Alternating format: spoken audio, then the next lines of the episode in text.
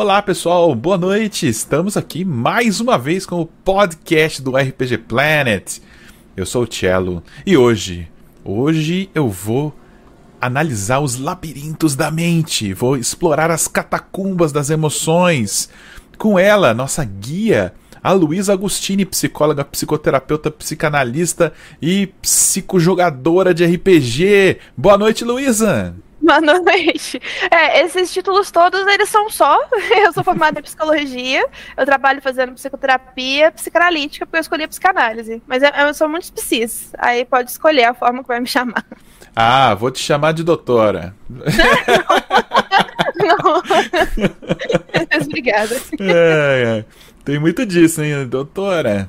Como é que não, eu, eu não tenho doutorado ainda, tá nos meus planos, uhum. mas ainda não aconteceu. Hoje, antes da gente começar no assunto aí de hoje, que a gente vai falar sobre a psique do jogador, as análises aqui da Luísa sobre o papel né, do mestre, do jogador no RPG e como isso pode se intercalar aí com os estudos dela de psicologia, que são muito, muito interessantes. Eu tenho notícias aqui. Hoje a gente vai passar por uma sessão de notícias, Luísa. Você vai comentar comigo? Ok. Ok? Porque no último podcast não teve notícias com, com o Lustosa, porque não tinha acontecido nada naquela semana. Não tinha nada. Eu, eu não tinha o que falar. Agora temos notícias, né? então vamos lá, vamos lá. Primeira notícia aqui do blog Joga o D20, que é um blog muito maneiro. Finanças. Dungeons and Dragons cresce 76% em 2023. Olha que doideira. Uhum. Né? Inesper... Pra mim, inesperado isso aí. Eu tava achando que, né? Mas aí eu fui ler na matéria, fui descobrir o porquê, ó. Tá, tá escrito aqui, ó. Afastando de vez os rumores de que a marca será vendida, Dungeons and Dragons continuará, continuará a ser a vaca leiteira da Hasbro em 2023. Apesar de amargar mais um resultado financeiro indesejado, né? A Hasbro registrou aumento recorde quando o assunto é D&D. Aí, ó. A Hasbro mais uma vez fechou o ano em queda principalmente na área de entretenimento, que ela caiu 31%, tá? Tá tudo indo pro, pro, pro saco ali. Mas Dungeons and Dragons e Magic, né, os dois produtos da Wizards of the Coast estão segurando forte por enquanto, né? Mas para aumentar a margem de lucro, é, a Hasbro está reduzindo os estoques e cortando custos através das malditas demissões. A empresa mandou 1.100 pessoas. Que isso? Mandou embora no Natal, ano, ano passado. Né? Nossa, que paia! É, é, é bad vibes isso aqui. E ela vendeu também a empresa E1. A gente vai falar mais sobre essa empresa E1 aí, que é o braço de entretenimento da Hasbro, numa outra notícia aqui pra frente, tá? Mas aí você me diz, tá tudo degringolando, como que D&D tá indo bem? Bom, D&D é, já tem seu público cativo, mas esse ano tivemos Baldur's Gate 3, né, 2023 tivemos o lançamento de Baldur's Gate 3, que foi o jogo mais vendido do ano, um lançamento aí da Larian Studios, e isso acarretou em dinheiro para Hasbro, porque apesar da Hasbro não ter nada a ver com o jogo, ela licenciou a marca Dungeons and Dragons para Larian. Então, dizem que o, o a, a, Hasbro conseguiu nessa aí uma bagatela de 90 milhões de dólares só de licenciamento, isso sem contar nos outros penduricalhos e tchutchuzinhos, né? Por aí vai. Então, é por isso aí que é, a estratégia agora da Hasbro, aqui ó, para os próximos cinco anos, a empresa pretende investir no D&D Beyond, né, que vocês conhecem, a ferramenta lá, e produzir materiais licenciados para D&D através de uma ferramenta digital. Essa iniciativa é similar ao Universes Beyond de Magic. Aí eu fui pesquisar o que era Universes Beyond, é aquela parada de crossover do Magic, sabe? Que eles pegam outras marcas, Transformers, é, não sei o que lá, e transformam em carta de Magic. Pelo que eu tô lendo aqui no blog do Jogo D20, a Hasbro vai fazer o mesmo com um RPG, então, tipo, por exemplo, vai pegar uma. Eles já fizeram isso algumas vezes de forma experimental, com um RPG do meu pequeno pônei e tal, mas eles vão pegar mais é, IPs aí, né, propriedades intelectuais diferentes e, pelo que eu entendi, vão transformar em produtos de RPG dentro do D&D Beyond. Quem sabe não vai ter aí um, um, um RPG de Transformers e coisas assim que você pode jogar no D&D Beyond, coisa do tipo. É, você joga é, Magic, Luísa, não? Não. Também não. joguei. Também, também nunca joguei. Mas sei que é assim, quem gosta de Magic gosta com força. Quem gosta de... É, então, é esse, é esse é o público que eles querem. Eles querem transformar o D&D num modelo de negócios parecido com o Magic, com coisas colecionáveis. E isso tudo vai funcionar dentro da plataforma D&D Beyond, né? Você conseguir é, comprar dadinhos diferentes, personagens, skins de personagem para usar no mapa virtual deles, né? No VTT. Ah, skin sempre vende, né? Skin é um negócio muito legal. Skin é coisa de louco, é. Então, é isso que eles estão é isso que eles estão apostando. Essa é a primeira notícia aí do dia, tá? É, a segunda notícia é a confirmação aí dos próximos lançamentos de D&D para 2024. Eles fizeram aí um anúncio com Vecna Eve of Ruin, né? Como o grande título aí. E você vê aqui na capa que tem aqui um, um navio representando Spelljammer com a baleiazinha astral aqui. Aqui você vê o castelo do Conde Strado von Zarovich, mostrando que a aventura também vai passar por Ravenloft. Você tem o próprio Vecna aqui no meio, aqui do, do, né, no centro da imagem. E na descrição tá falando que esse livro, que vai sair dia 21 de maio, é uma campanha para personagens que começam nível 10 e vão até nível 20. Ou seja, é aquela campanha épica que o pessoal estava pedindo tanto. E é uma aventura de altos riscos em que o destino de todo o multiverso está, em, está na balança. Os heróis começam essa jornada em Forgotten Realms, viajam para Planescape Spelljammer, Eberron, Ravenloft, Dragonlance e terminam em Greyhawk. Ou seja, vão fazer a turnê do multiverso inteira, passeio o passeio completo, é, numa corrida contra o tempo para salvar toda a existência e a obliteração dos deuses que o notório Vecna, né, o Lich terrível, está querendo fazer. Ele quer eliminar todo o bem do mundo, obliterar os deuses e subjugar todos os mundos. Então aí, quem quer mega campanha aí, capa do episódio, porradaria épica, com grifo montado em elefante, montado em dragão, cuspindo fogo e, e tudo mais, que a doideira, essa é a campanha para você. Sai aí dia 21 de maio de 2024. Curte nesses tipos de, de campanha, Luísa, que é full epic, que você tem que colocar o, o disco do Blind Guardian para tocar junto e ter aquele power fantasy, né, absurdo. Você gosta desse tipo de RPG ou você então... gosta mais de RPG mais low profile, assim, personagens mais humanos, mais próximos do, do pé no chão ali da realidade? Eu acho que eu gosto, só que teria que ser uma coisa mais curta. Se fosse tipo uma campanha zona de uhum. coisas muito épicas acontecendo o tempo todo, eu acho Sim. que eu ia ficar tipo, não, chega. Mas se fosse, sei lá, umas cinco sessões de, um, de uma batalha zona, assim, cabulosérrima, eu acho que eu ia achar incrível. Eu te entendo, te entendo bastante. Até porque você ouvir um disco do Blind Guardian é muito bom. Mas você ouvir três discos em sequência do Blind Guardian é. É, é, complicado. É, mas é aquela coisa, se a gente lá, come uma coisa muito gostosa a primeira vez, a gente acha uhum. aquilo muito gostoso e vai fazendo todo dia, aquilo para de ser tão gostoso assim. Então tem Depende. Que... Doce de leite não tem esse problema. Doce de leite é, muito é, gostoso e ele é infinito. É verdade. É, é, a alegria a nível infinito é doce de leite. Não... doce de leite é muito Mas talvez seja a, a, a, Como é que é a regra, né? A exceção que confirma a regra, alguma coisa assim. Uhum. É possível. É, mas tem até um termo pra isso que a gente pode falar depois. Ah, é? Deve ser viés de alguma coisa. Vamos, vamos descobrir. Uhum. Bom, outros lançamentos aqui que já tem data marcada. Esse eu quero muito ver, ó, The Making of Original Dungeons and Dragons, 1970-1977. Vai ser lançado em, 18 de junho. Esse livro aqui, cara, acho que não, eh, tem foto dele em outro artigo, mas é, não vai dar pra ver aqui. Mas eles vão lançar também, celebrando aí os 50 anos de D&D, um livro que é da curadoria de um cara que estuda muito é, a história de Dungeons and Dragons, que é o John Peterson. E ele conseguiu pegar correspondências da época entre os designers, né?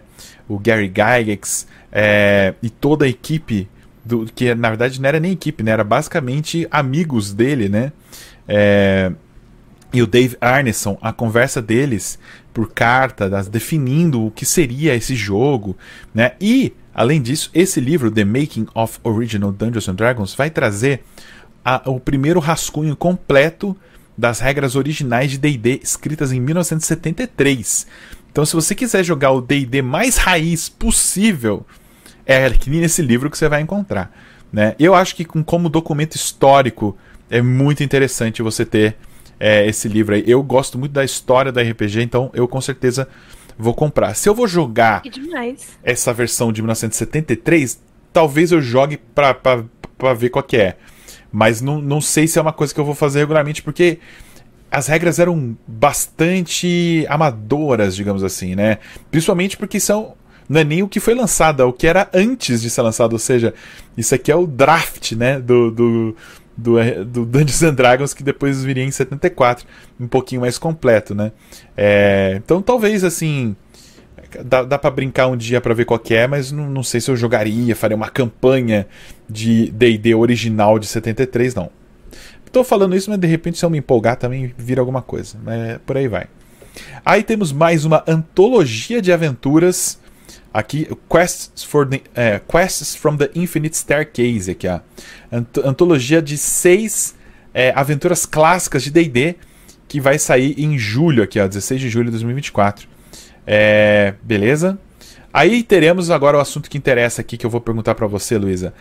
Os updates do livro do jogador, livro do mestre e livro do monstro, tá? Os três livros básicos estão recebendo aí atualizações, começando, é claro, pelo livro do jogador, que vai chegar só em setembro, hein? A gente estava esperando que ia vir no começo do ano.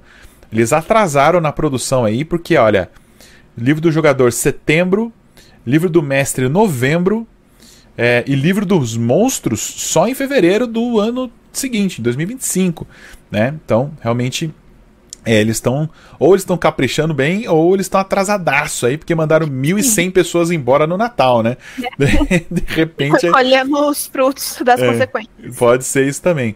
E eu queria perguntar para você, Luísa, você pretende atualizar sua biblioteca de DD para as versões 2024? Pretendo, principalmente o livro dos monstros, que é a coisa que eu mais gosto. Ah, é, em D&D são os monstros, então acho que o primeiro que eu devo juntar para comprar vai ser Falar pra você que é o mais. Eu acho que é o que eu mais queria também. É, porque eu acho o livro dos monstros da quinta edição desatualizado em termos de, de periculosidade, Sim. né? Os jogadores estão massacrando os monstros do livro dos monstros original, original como não fosse nada. A pessoa, o pessoal aprendeu a jogar e estão destruindo todos os monstros. Então, uma atualizaçãozinha para deixar eles mais valentes é bom, é né? É por isso que eu modifico o monstro nas minhas mesas. É, sempre bom modificar os monstros aí, porque realmente é, eles ficaram muito modo easy aí. E eu espero que as novas é, diretrizes de design que eles passaram a usar há alguns anos aqui se reflita aí nesse novo livro do monstro que deixa os monstros um pouco mais competentes no que eles têm que fazer, né? Mais divertidos também, né? Eu lembro que o, o, a ficha do zumbi, cara, da original, é um pior tipo de ficha de monstro que tem. Que é um bicho que não ameaça e não morre também. É o famoso embaça jogo. Que é o bicho que não, não tá oferecendo nenhum tipo de perigo e o bicho também não morre. Você tem que fazer uns bichos mais né, inteligentes. Então acho que a equipe vai dar uma mexida nesses monstros assim. Eu posso fazer dar uma, uma dica sem ser um merchan? Só um. Por favor. Não, tá. é. Eu acho que eu já falei com. Eu falei lá no grupo, né? Que tem um livro muito bom. Eu até peguei ele aqui que eu acho que eu tenho que falar dele em algum momento. Que é Os Monstros Sabem o que estão fazendo. Tá? E tem em português, né? Tem em português. Sim, tem na Amazon, dá pra comprar hum. facinho. Os monstros sabem o que estão fazendo, táticas de combate para mestres de Dungeons Dragons, do Keith Amon. É esse livro aqui. Ah, tô mostrando é aqui. Grossinho. E ele é muito legal, ele tem vários tipos de monstros específicos, assim, e é, traz um pouco de como é que esses monstros pensam. Então, tipo, ah, é, você vai pegar um monstro que ele vai, sei lá, só bater, bater, bater até morrer? Não, ele uhum. em algum momento talvez queira fugir, porque ele tá Sim. apanhando muito. É, ah, sei lá, Pantera Deslocadora. Será que elas vão só se jogar na frente da, da carroça que a galera tá e ir lá atacar ou elas vão fazer uma emboscada?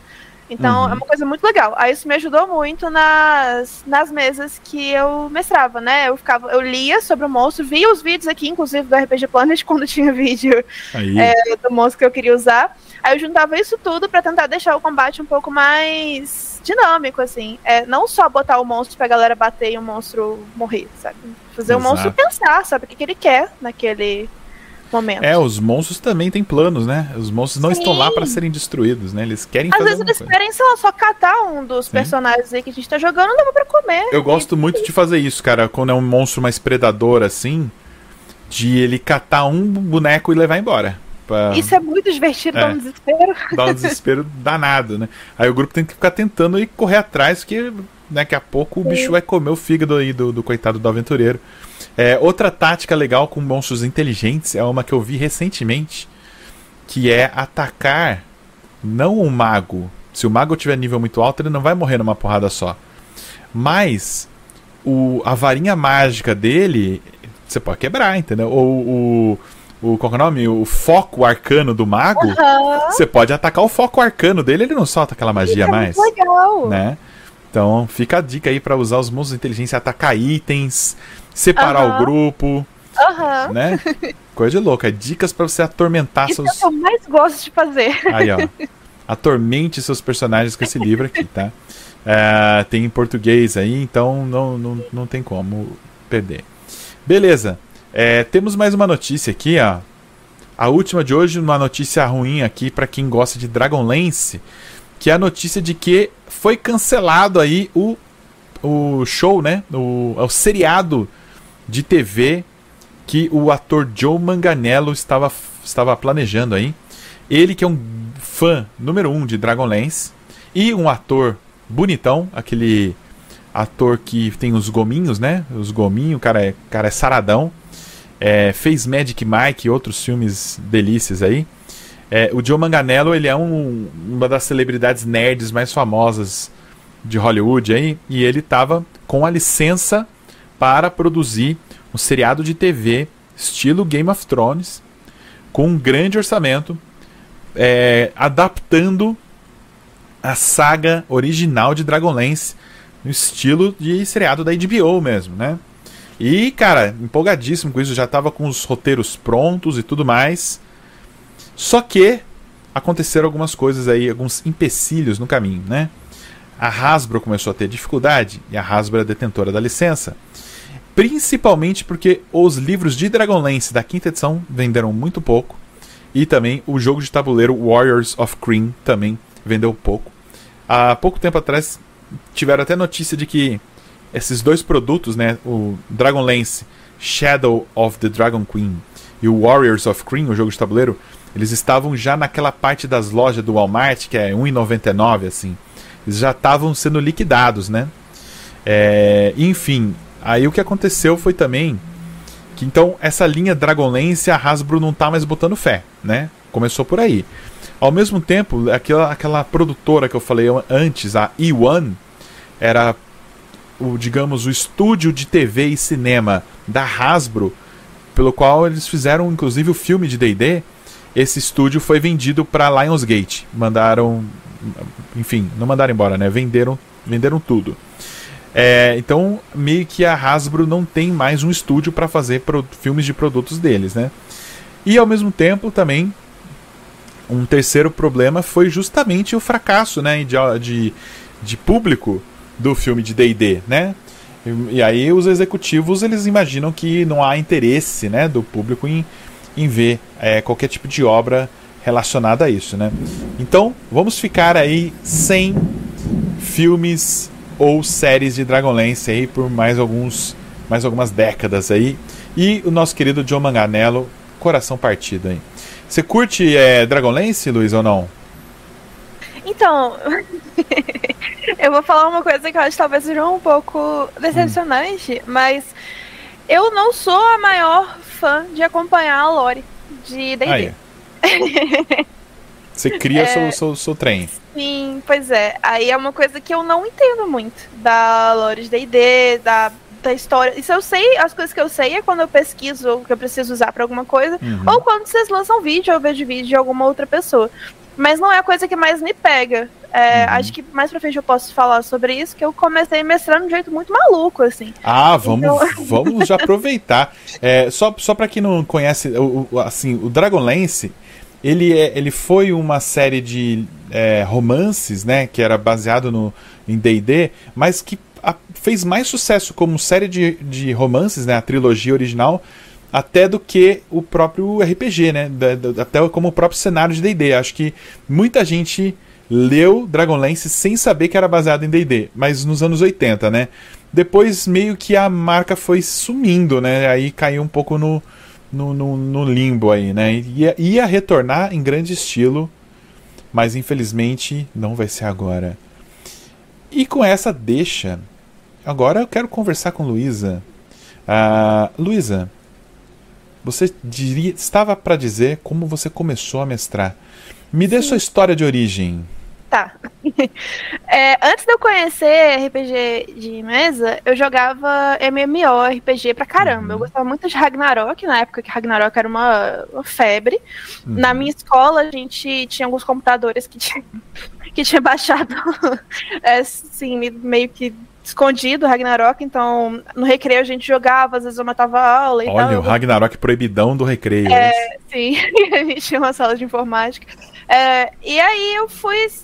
Eu sempre percebi que eu gostava de jogar ou com gente que ataca a distância, né, arqueiro, uhum. ou magia ou cura. Então essa coisa de, de, ser suporte sempre esteve muito presente na minha vida. Tá. Acho que eu não sou uma pessoa muito combativa de frente, assim. Uhum. É, e aí depois eu joguei PW, né, Perfect World, e joguei Terra, e eu joguei MOBA também, joguei é, Dota, um pouco de LoL, mas LoL eu não gostei muito não. É, e aí, ok, eu já tinha contato um pouco com coisas medievais, eu gostava dessa estética, eu gostava muito de assistir Senhor dos Anéis, é, e ler também. E aí eu comecei a namorar meu atual namorado, né? Eu fui convertida por ele. É, ele tinha uma mesa que já estava acontecendo, isso foi há uns cinco anos atrás, ou seis anos atrás. É, já estava rolando, assim, eu estava na terceira sessão. É, o mestre deles era, sempre foi esse mesmo mestre. E aí ele me chamou para jogar. E assim, era começo de namoro, né? Eu não ia recusar. Uhum. a gente faz essas coisas, né? É, e aí, não, vamos ver qual é que é. E aí eu fiz uma personagem, uma druida, a, a Eileen. Nossa, eu amo essa personagem, ela é meu xodózinho. E foi muito doido, porque quando eu escrevi ela, ela era muito eu, assim. Eu fiquei, gente, o uhum. que, que é isso? Não, vou, vou, criar uma coisa mais diferente. Depois eu fui mudando ela, mas no começo ela era muito parecida comigo. Foi uma coisa que foi até esquisita, às vezes, de, de jogar com ela.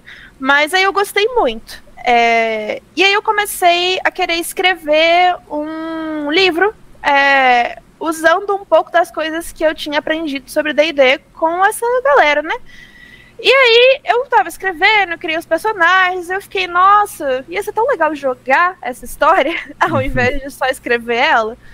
E aí eu juntei uns amigos, eles pegaram esses personagens que já estavam mais ou menos. Tinha uma ideia deles, mas eles transformaram em personagem deles, assim, né? Tipo, dando a, a personalidade deles e montando a ficha, todas essas coisas. E aí a minha ideia era mestrar essa história é, para poder escrever ela depois. Eu não escrevi. Você já, você já se satisfez mestrando, então, foi isso? Sim, e foi uma coisa que eu fiquei. Nossa, foi uma coisa que foi incrível, assim, pra mim. É, a primeira sessão eu tava nervosíssima, eu tava, puta merda, como é que eu vou fazer isso? Eu não sei nem regras direito de D&D. Eu vou ter que ficar perguntando o tempo todo pro Arthur, que era o, o meu mestre, né? É, eu falei, não, tudo bem, vou, vou, fazer isso acontecer, eu já criei mais ou menos aqui, e as primeiras sessões, as três sessões, eu tinha planejado tudo. Eu tava assim, tensa pra caramba, eu achava que tinha que acontecer as coisas do jeito que eu queria e tal. Uhum. E aí depois eu percebi que era muito mais legal não preparar. Uhum. E aí eu só tinha. Essa é minha escola. Sim. é divertido, porque a gente vai descobrindo junto com os jogadores. Então eu criei um universo é, bem grande, assim, tem um monte de coisa acontecendo nesse universo. Aí todas as mesas seguintes que eu mostrei foi nesse mesmo universo, em partes diferentes dele. É, e aí eu tinha uma coisinha acontecendo em cada lugar. Então, para onde as pessoas quisessem ir, teria uma treta ali para resolver. Se não resolvesse, ia continuar acontecendo a treta. E aí eu parei realmente de preparar. Então eu não preparava absolutamente nada. Eu tinha uma pasta com os NPCs, uma pasta com os monstros que eu gostava. e deixava lá a galera fazendo as coisas. É engraçado é... isso, a partir do momento que você conhece os seus NPCs e suas motivações, você não precisa escrever mais uma linha. Você Sim. sabe exatamente como eles iriam agir em cada situação, o que, que eles estão fazendo em resposta ao que os personagens e jogadores estão planejando, ou o que eles estão fazendo enquanto os jogadores não estão prestando atenção. Você já, você já sabe, você já conhece, esse personagem é vivo na sua cabeça, né? Sim, isso é muito doido, porque tem uma, uma das, das vilãs. Eu nem acho que ela é muito vilã, assim, pra ser sincera, mas pros personagens ela é, mas como eu conheço ela, eu defendo ela. Que é uma, uma das, das rainhas, tem, não sei, rainhas aí espalhadas por esse universo, que ela é complexíssima, assim, para mim. Eu entendo porque que ela faz as loucuras dela mas ela é muito escrota. Uhum. Só que ela tem um charminho, assim, que também a, a, os jogadores da, da mesa também gostavam bastante dela. Ela iria aparecer numa outra mesa que eu tava mestrando, mas acabou não dando tempo, porque, né, eu, minha vida virou uma bola de neve e eu não consegui mais tempo para mestrar. Mas eu me apeguei muito a, aos NPCs. Então, realmente, a partir do momento que eu entendo o que, que tá pegando naquele mundo, eles podem ir pra onde eles quiserem, que eu vou saber o que fazer lá. E aí foi ficando mais leve e eu fui curtindo muito isso. Uhum. Eu achei muito gostoso isso de oferecer para eles uma loucura da minha cabeça e eles comprarem essa loucura e a gente ficar curtindo junto aquilo. Então, muito foi uma experiência massa. muito boa. Sim. Eu acho que você deu uma dica muito interessante para quem nunca mestrou e tem medo, quer começar. É, é você não se preocupar, cara, com as toneladas de informações de lore que existe. Você não vai mestrar o Forgotten Realms sendo, se você nunca jogou. Aí você entra naquela wiki do Forgotten Realms e você vê que tem 13 trilhões de artigos. E aí você fala, cara, eu tenho que virar um PhD nisso para poder jogar. Aí a pessoa desiste antes de, antes de tentar, né? E, mas na realidade você não precisa de nada disso, né? Você pode até roubar ideias legais de Forgotten Realms, misturar com ideias legais da sua cabeça, pegar ideias legais de um filme que você assistiu e fazer daquele o seu mundo. E, e, em termos de planejamento, eu sou da sua escola também, Luísa, de preparação mínima. Eu faço uma preparação das intenções de quem está ali em volta dele. Se eles estão numa cidade, eu preparo lugares de interesse naquela cidade. E é basicamente isso, porque eu deixo, deixo rolar, deixo ver para onde vai, meio que naturalmente. Já fui de fazer mais roteirizados meus jogos. É, ele tem pontos positivos para isso, mas a pressão e o tempo e a demanda é muito grande.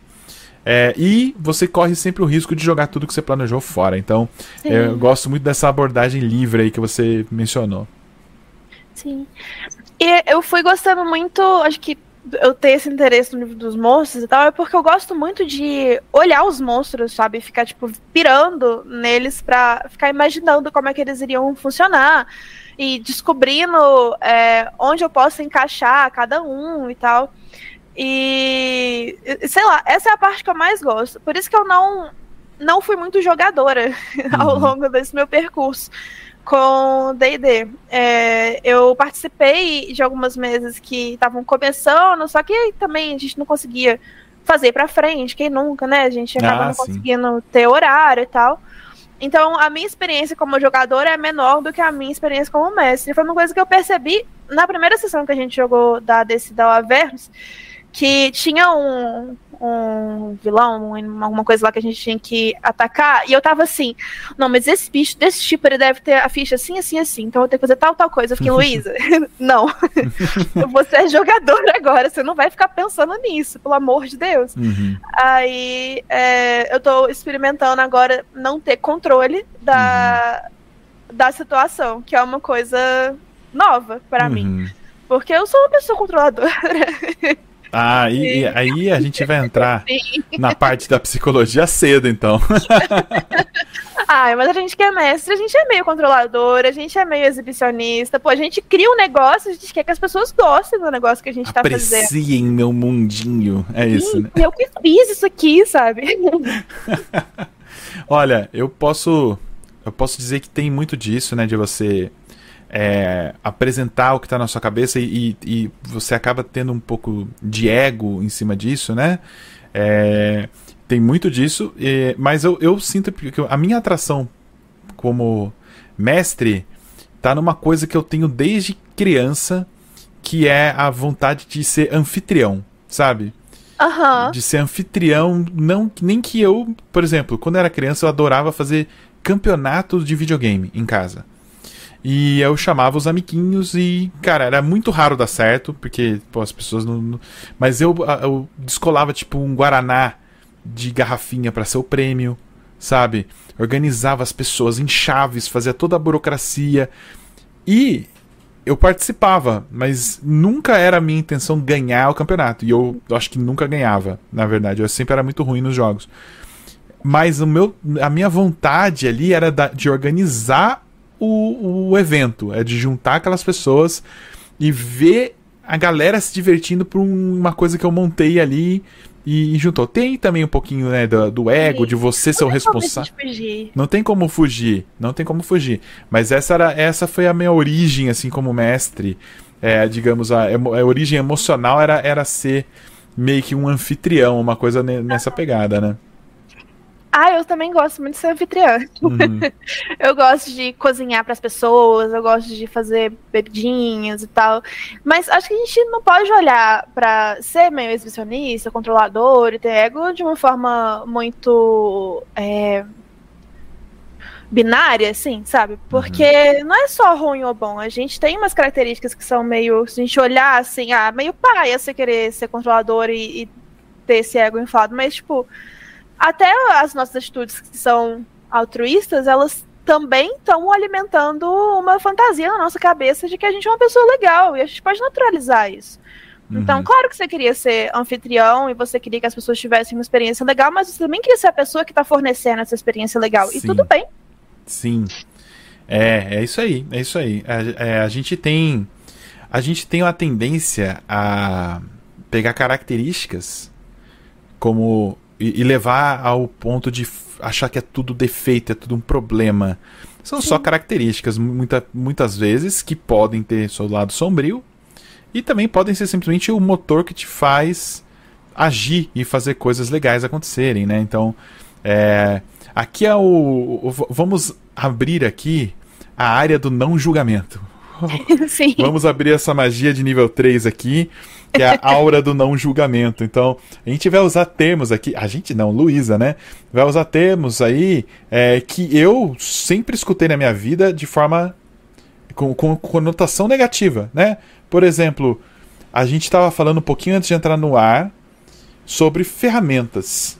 Ferramentas, recursos, recursos né? Recursos é, psicológicos, que fala? Psíquicos. Não. Psíquicos. Recursos psíquicos, tá? é, não confundir com o psiquismo de D&D, né? Aquelas, é, o professor Xavier, não, não é telepatia. Tá falando de recursos psíquicos que são formas de você, de repente, dar um tapa na lataria e resetar seu modem e o negócio funcionar, né? Você conseguir botar a máquina para rodar no momento ali que você tá meio abobalhado. Então, é, eu, por exemplo, às vezes, quando eu tô é, irritado eu exploro essa irritação para render mais, principalmente em atividades repetitivas. Ah, eu tô, tô, sei lá, tem que fazer. Hoje mesmo, a, a, a gente estava fazendo um monte de caixa para entregar da, de, de, alguns livros que a gente conseguiu aí é, finalmente entregar umas recompensas finais aí do nosso financiamento coletivo. Cara, você fazer etiquetas de caixa para enviar é uma das coisas mais chatas e repetitivas do mundo. Eu, para conseguir fazer, eu tenho que estar tá com raiva. Eu tenho que falar, quero acabar, quero acabar com esse negócio. Ah, vamos lá. Aí eu até eu coloco, às vezes, até música. Eu não tô, não tô conseguindo pôr música hoje, que eu ainda estou com aquela infecção no ouvido horrorosa. Mas enfim. Normalmente eu, coloco um Slayer, assim, um metalzão das antigas. Você cria todo um cenário. Crio todo um cenário apocalíptico para fazer aquilo. E eu descobri que eu fazia isso no trabalho também. Quando eu tinha que fazer um relatório que é repetitivo, ou seja, você não precisa ter muita cognição, você só precisa repetir tarefas, assim, é, dá para colocar um Slipknot, um Slayer, assim, uma, uma um Sepultura antigo ali de fundo, e você fazer o negócio na força do ódio. Né? Eu acho que isso talvez seja um exemplo de, de ferramenta psíquica ou não não sei se isso é exatamente um recurso, mas isso mostra que você consegue fazer invenções a partir de algo que está te causando sofrimento. Aí, então ó. você tem uma, uma plasticidade emocional uhum. bacana. Ah, que bom. Se, se você estiver fazendo isso chorando, mas tá dando certo, ainda é saudável? Quem vai medir se é saudável ou não é você. Mas vamos, vamos tentar relacionar com RPG, né? É, ca características aí de mestres que você acha que é, levantam essas. essas uh, eu não vou usar o termo red flags, assim, mas são comportamentos. Comportamentos que, se saírem de controle, podem ser problemáticos. É, como que você vê isso? Assim, você vê. Você tá jogando, você vê, cara, esse mestre tá insistindo num, num jeito de falar meio pomposo, esse cara tá entendeu? Querendo é, colocar superioridade, colocando, tentando colocar hierarquia no jogo. É, você, você consegue detectar essas coisas? Assim, a gente sempre vai ter um jogador favorito. Os pais têm filhos favoritos, gente. Uhum. Se você tem irmão, sinto muito te informar, mas pais têm filhos favoritos. E é difícil ser o filho favorito e é difícil ser o filho não favorito. Os dois uhum. são difíceis. E a gente começa, a gente vai ter um jogador favorito, sim. Isso acontece. Porque tem os personagens que são, sei lá, bate num negócio assim que você fica, nossa, eu quero muito ver o que essa pessoa vai fazer. Mas a gente não pode deixar isso transparecer. É, ficar colocando muito holofote num personagem só, ou sei lá, um mestre que fica sei lá, 10 minutos ininterruptamente narrando uma coisa, sabe?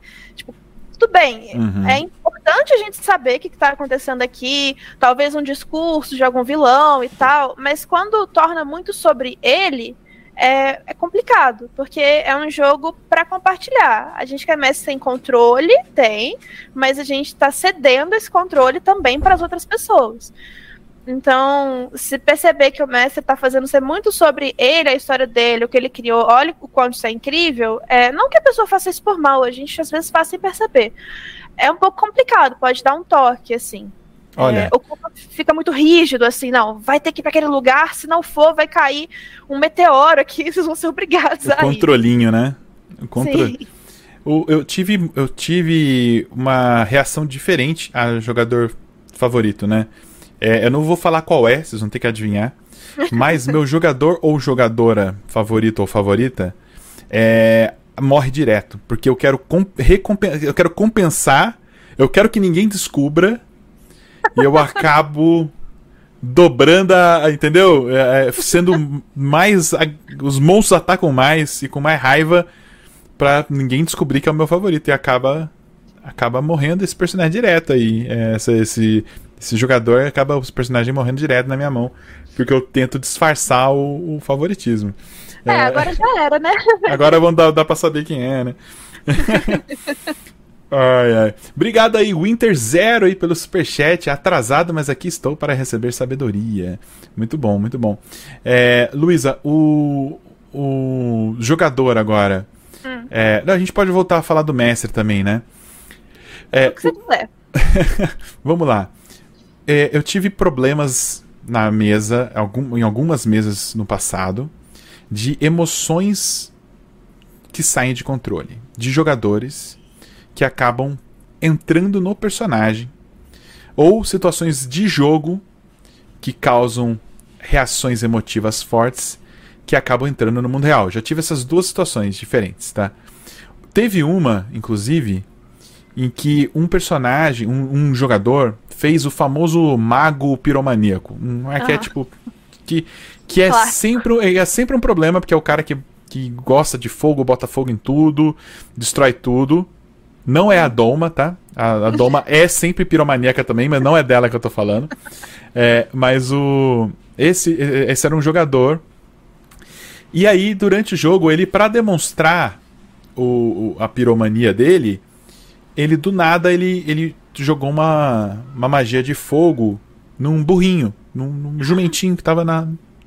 Eu jogo fogo no rabo do, do jumento. Assim, uma crueldade contra animais, assim, do nada. Uhum. Mas eu entendi que a intenção dele era mostrar meu personagem é, inescrupuloso e meu personagem adora fogo. Essa, essa era a ideia dele, né? Passar essa essa característica do personagem dele pra gente entender, cara, esse cara ama fogo mesmo, hein? Pô. Mas a reação na mesa não foi boa. As pessoas. Eu não sei, mas as pessoas não gostam de crueldade animal, nem fictícia, nem não, não uhum. gostam de nenhum. Então, a mesa inteira, todo mundo ainda em personagem, começou a enfiar porrada nesse cara. É, tipo, segura ele, veio, apontou o dedo na cara. Só que isso tudo fez esse cara nunca mais jogar comigo. Ele simplesmente acabou a sessão, parecia que tava tudo bem. Acabou a sessão, ele me mandou uma mensagem, falou assim: Fulano de tal que tava jogando, né? O outro jogador X, se eu ver na rua, eu saio na porrada. E nunca mais vou jogar com você, com essa galera. E aí, eu falhei miseravelmente em detectar isso, porque na hora eu senti o clima esquentando um pouco, mas eu falei, ah, o cara quis trollar e tá tomando a resposta, a chamada e vai ficar tudo bem. E como realmente acabou, e só depois que o cara ficou bravo, e ficar bravo por mensagem é fácil também depois. Só depois o cara ficou bravo, aí então eu falei assim, eu preciso descobrir a detectar quando as emoções de coisas que aconteceram dentro do jogo começam a ser prejudiciais. Tem como? É. Assim. Se, se as pessoas estão se agredindo, talvez você, descubra rápido. Mas assim. Você acha isso ruim? Você acha isso um, um problema? Então, é, você me fez pensar num monte de coisa. ok, você tá aqui pra isso. É, eu fiquei pensando um pouco, meio que nesse contrato social que a gente faz, hum, que não é um contrato, né, gente? É um contrato mental, de Uhum. que a partir daquele momento que a gente sentou na mesa pra jogar, a gente tá vivendo uma outra realidade em que a gente pode brincar e que a gente não vai ser julgado. Quando a gente é criança, é, nossa, eu vou longe agora. Vai, por favor. Quando a gente é criança, brincar é meio que um trabalho mesmo, assim. É, é o trabalho que a criança faz, aquilo é muito sério pra ela. E o trabalho. Ó, fiz um ato falho.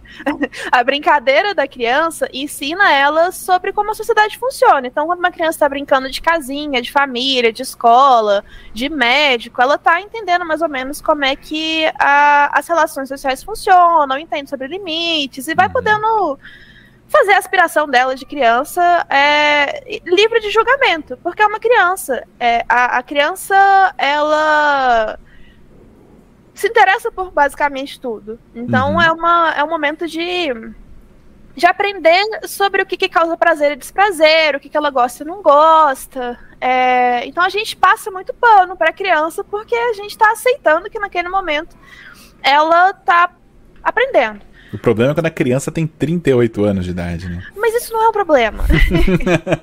a criança de 38 anos de idade, ela vai querer continuar brincando. Uhum. A gente não, não deixa de ter é, esse pensamento de, de fantasia, esse pensamento infantil, de querer ter um lugar que a gente não tem responsabilidade, que a gente pode fazer o que a gente quiser. É, é muito limitante, eu acho, imaginar que a gente não tem desejos que às vezes vão ser sádicos, assim. Não quer Uhum. dizer que você seja uma pessoa ruim, é, que você vá na vida real fazer alguma coisa, Quem nunca jogou GTA e saiu atropelando todo mundo? Pois é. Quem nunca, né? naquele contexto, é, fechado naquele quadrado, aquilo é permitido. Não quer dizer que porque você atropela alguém no GTA que você vai atropelar alguém na vida real. Uhum. Não é porque o cara tacou fogo no burrinho que ele vai fazer isso na vida real. Por mais chocante que seja, eu entendo a reação da, da galera, porque assim. é, tem até uma série da Netflix que eu acho que é Don't Fuck with Cats. Acho que é Ah, já vi isso aí, é sinistro. Sim. É, não, não mexe com o bichinho. não faz isso. Acho que é um dos, dos grandes tabus que a gente tem. É, é uma coisa que pega muito. E eu acho que pegou tanto porque tinham vulnerabilidades expostas, tanto desse jogador que sentiu que aquele era um lugar que ele poderia mostrar isso, esse desejo sádico dele, de uma forma que ia ser é, acolhida, tipo, que não iam ficar escandalizados. Ou que iam, ou, ou ele queria incomodar, mas ele não esperava a resposta. Poderia também, assim. É, é porque quando a gente se permite estar num espaço de brincadeira sendo adulto, a gente está se permitindo ser muito vulnerável. também. Uhum. Porque assim, se a gente olhar de fora, é, as pessoas jogando RPG, é uma coisa meio ridícula, assim. Sim, sim. Com sim. todo respeito. É tipo, é um, é um monte de marmanjo interpretando Fazendo um vozinha de alfa. É, pois é. é meio tosco se a gente olhar de fora. Mas quando tá acontecendo, a gente aceita que aquilo é a realidade daquele, daquele momento. Então Uhum. não, não- esse ridículo vai embora. É, só que ele mexeu com uma coisa que é meio difícil de, de só entender que ah, é um jogo e tal. Uhum. É, então, eu, eu fui longe, eu não sei nem qual era a pergunta. Não, não, eu só queria o seu comentário, suas análises aí, igual um, aquele, aquele que analisa a jogada do futebol.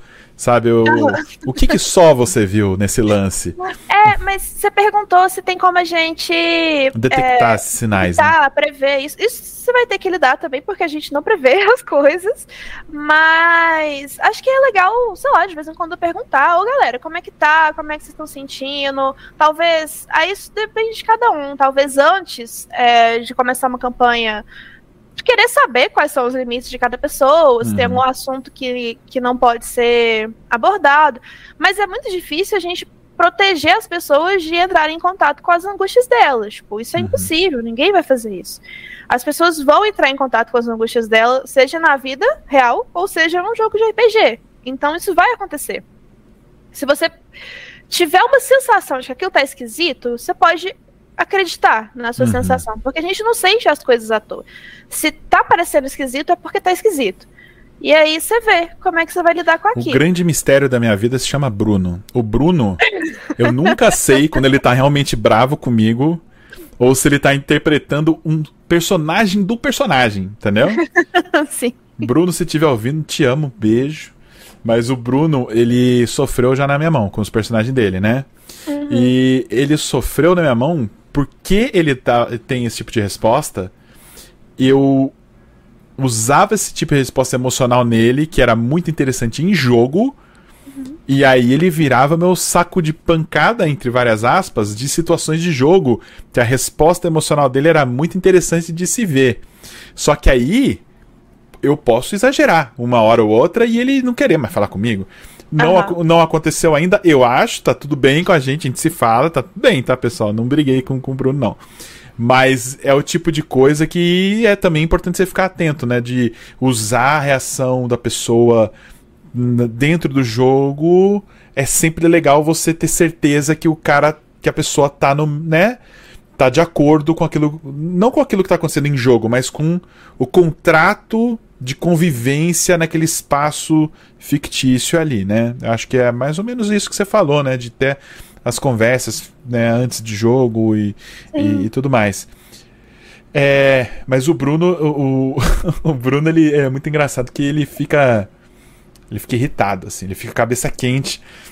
Ele dá aquelas suspiradas assim, e eu falo: "Não, é o personagem dele que tá suspirando, não é ele não. Tudo bem". Eu vou medindo assim.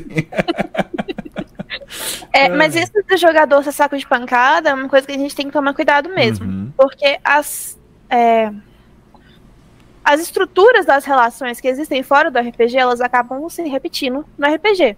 Então, a gente meio que não é por querer, mas às vezes uma pessoa que ao longo da vida foi colocada nessa posição, ela acaba repetindo essa posição.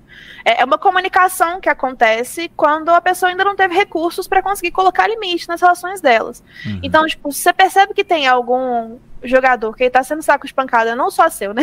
Mas de todo mundo, é, você pode começar, peraí, não tá legal isso aqui. Uhum. Porque é, a gente repete isso, porque não deixa de ser um espaço social. Então, é, a gente tem que ter cuidado mesmo e, e, prestar atenção nisso. Mas, na dúvida, realmente pergunta. Uhum. Tá, tá pesado? Como é que tá sendo para você? Tô percebendo que não tá. É, às vezes eu arrisco, né? Às vezes eu arrisco. E às vezes eu arrisco para tentar pegar uma reação legítima da pessoa. Uhum. E isso é super perigoso. porque. Mas faz parte. Porque estamos ao vivo, muitas vezes jogando, né? Sim. Por exemplo, você quer ver um, um exemplo de arriscar? Assim, eu conheço o Lustosa há um tempinho, mas eu não conheço ele há muito tempo. Eu, ele é uma pessoa que eu conheço há, sei lá, cinco anos. E é uma pessoa que eu já tomo algumas liberdades. Por exemplo, na nossa mesa de Ravenloft, em que ele fez o padre Asnavur, que era um padre que odiava o conde Strado Vozarovich por um motivo muito pessoal.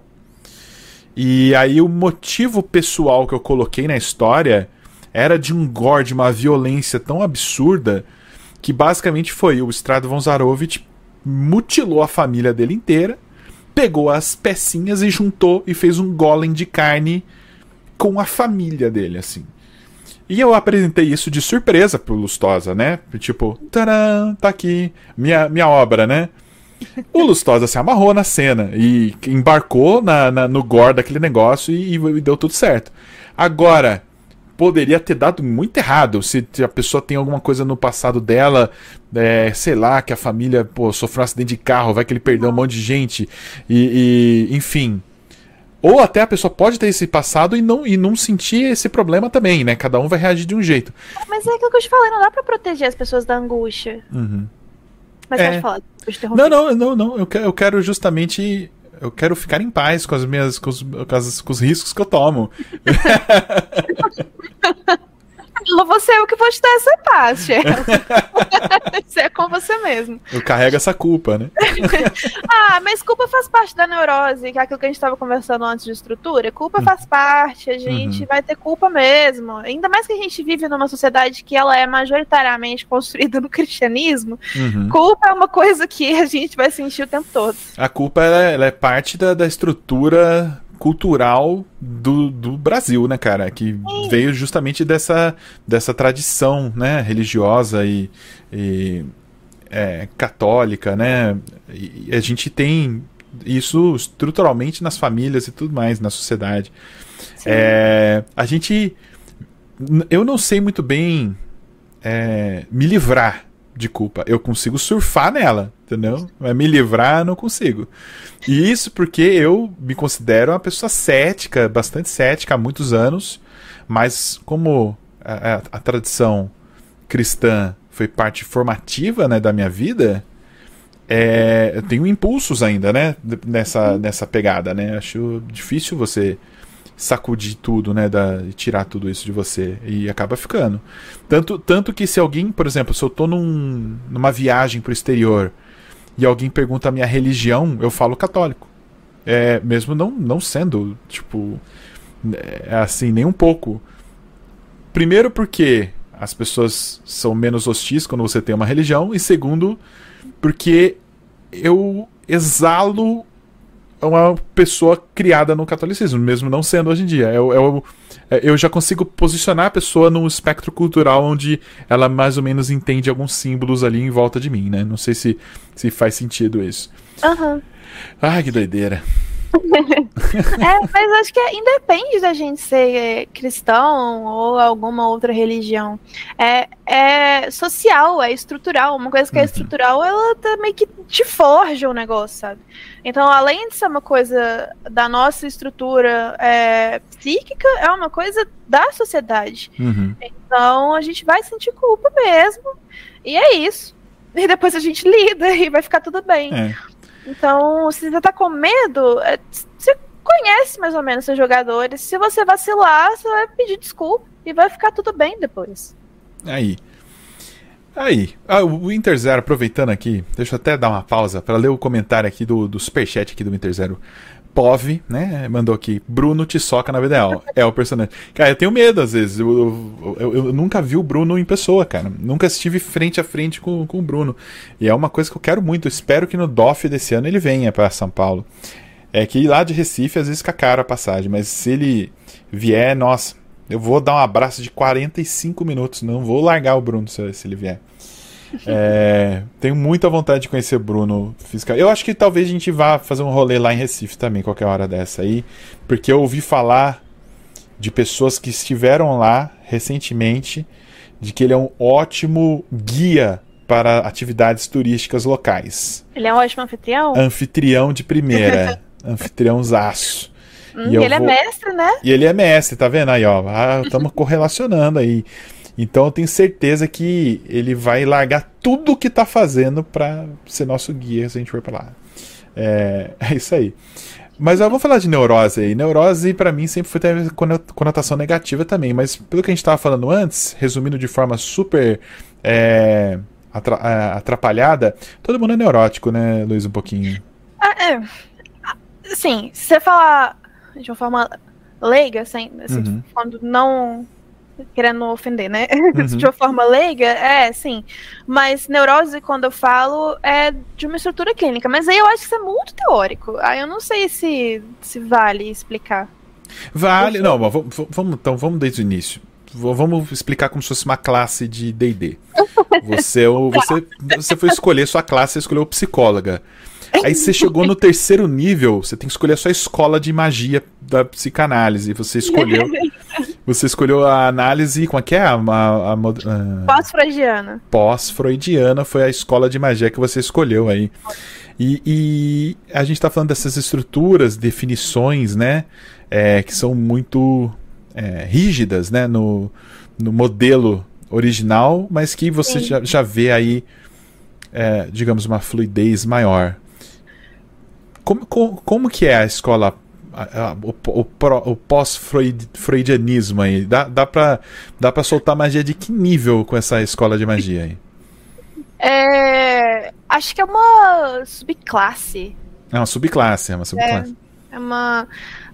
Eu sou psicanalista, obviamente eu também vou ser freudiana, porque a gente começa a estudar Freud, isso é, não, não, tem como você ser psicanalista sem, sem saber Freud, uhum. é, mas tiveram autores que discordaram um pouco de Freud, um pouco de Lacan, que também é um outro grande nome na psicanálise, e foram construindo a sua própria psicanálise, que ela não é totalmente diferente da psicanálise, entre muitas aspas, né, original, mas que tem outras formas de perceber as coisas. Então, é, eu acho que eu não vou entrar muito em, em conceituar o que é neurose, uhum. psicose, depressão, porque isso é, isso é realmente muito, muito teórico, é, uhum. acho que fica meio nada a ver mas é, a minha forma de perceber a, a forma da pessoa se portar no mundo é, não é muito rígida. A pessoa é assim, ponto. É tipo, uhum. ela é assim e ela, de vez, ela é majoritariamente assim, e de vez em quando ela vai ser de uma forma um pouco mais desorganizada, uma forma um pouco mais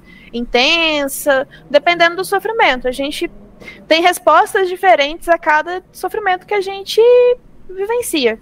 Então... Isso, isso, me leva para um assunto que eu queria abordar com você, e é meio polêmico, tá? No, no, se você achar que não vale a pena, a gente muda, mas avisos de gatilho tá. que eu vejo em diversos produtos, jogos e, e tudo mais. É, eu acho importante, principalmente em coisas muito agressivas, tipo cenas muito violentas ou cenas reais, né? Tipo aqueles, aquelas matérias jornalísticas que avisam antes, ó, tem as cenas a seguir, são podem, podem ser fortes. Aí até entendo. Mas ao mesmo tempo, eu vejo que às vezes é inútil.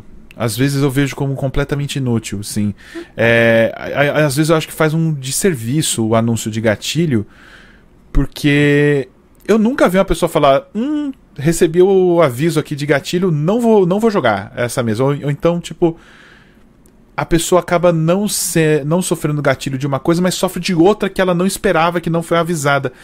O que, você acha desses avisos de gatilho? Você acha que é uma ferramenta é, realmente de segurança que todo mundo deveria estudar? Ou você acha que nem tanto, nem é tão válido assim?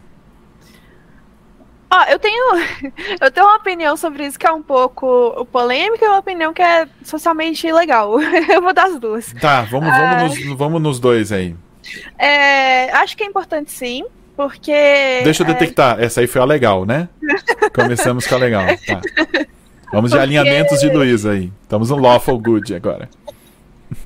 Porque é, a pessoa tá lá assistindo e tal, e ela pode acabar, tá, ela tá num momento ruim, aí ela tá assistindo um negócio, e aí ela vê aquilo e fica, não, melhor eu não assistir pra não ficar mais mal.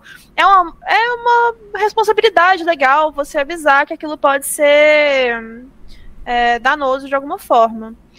Mas eu acho que isso vem muito de um desencargo de consciência, sabe? Uhum. Porque é, tem ficado mais é, comum ter discussões na internet sobre isso, sobre, pô, é, essa série foi muito irresponsável, ah, não deviam ter feito essa cena e tal. Uhum. E eu entendo realmente que, que tem cenas que são pesadas, tem, tem um gato subindo aqui atrás. Enfim. Ah, é, mas, sabe, vai, vai existir, sabe? A gente não, não consegue colocar as pessoas numa redoma. Eu sei que tem que ter responsabilidade, é, tanto de quem produz o conteúdo, quanto de quem assiste, principalmente, esse conteúdo, sabe? Uhum. É, não vai ser um aviso de gatilho que vai fazer uma pessoa que está passando por um sofrimento. De, assim, não vou falar que não vai ser, pode ser que seja, mas pode ser que não seja esse aviso que vai fazer uma pessoa impedir de assistir e consumir um conteúdo que vai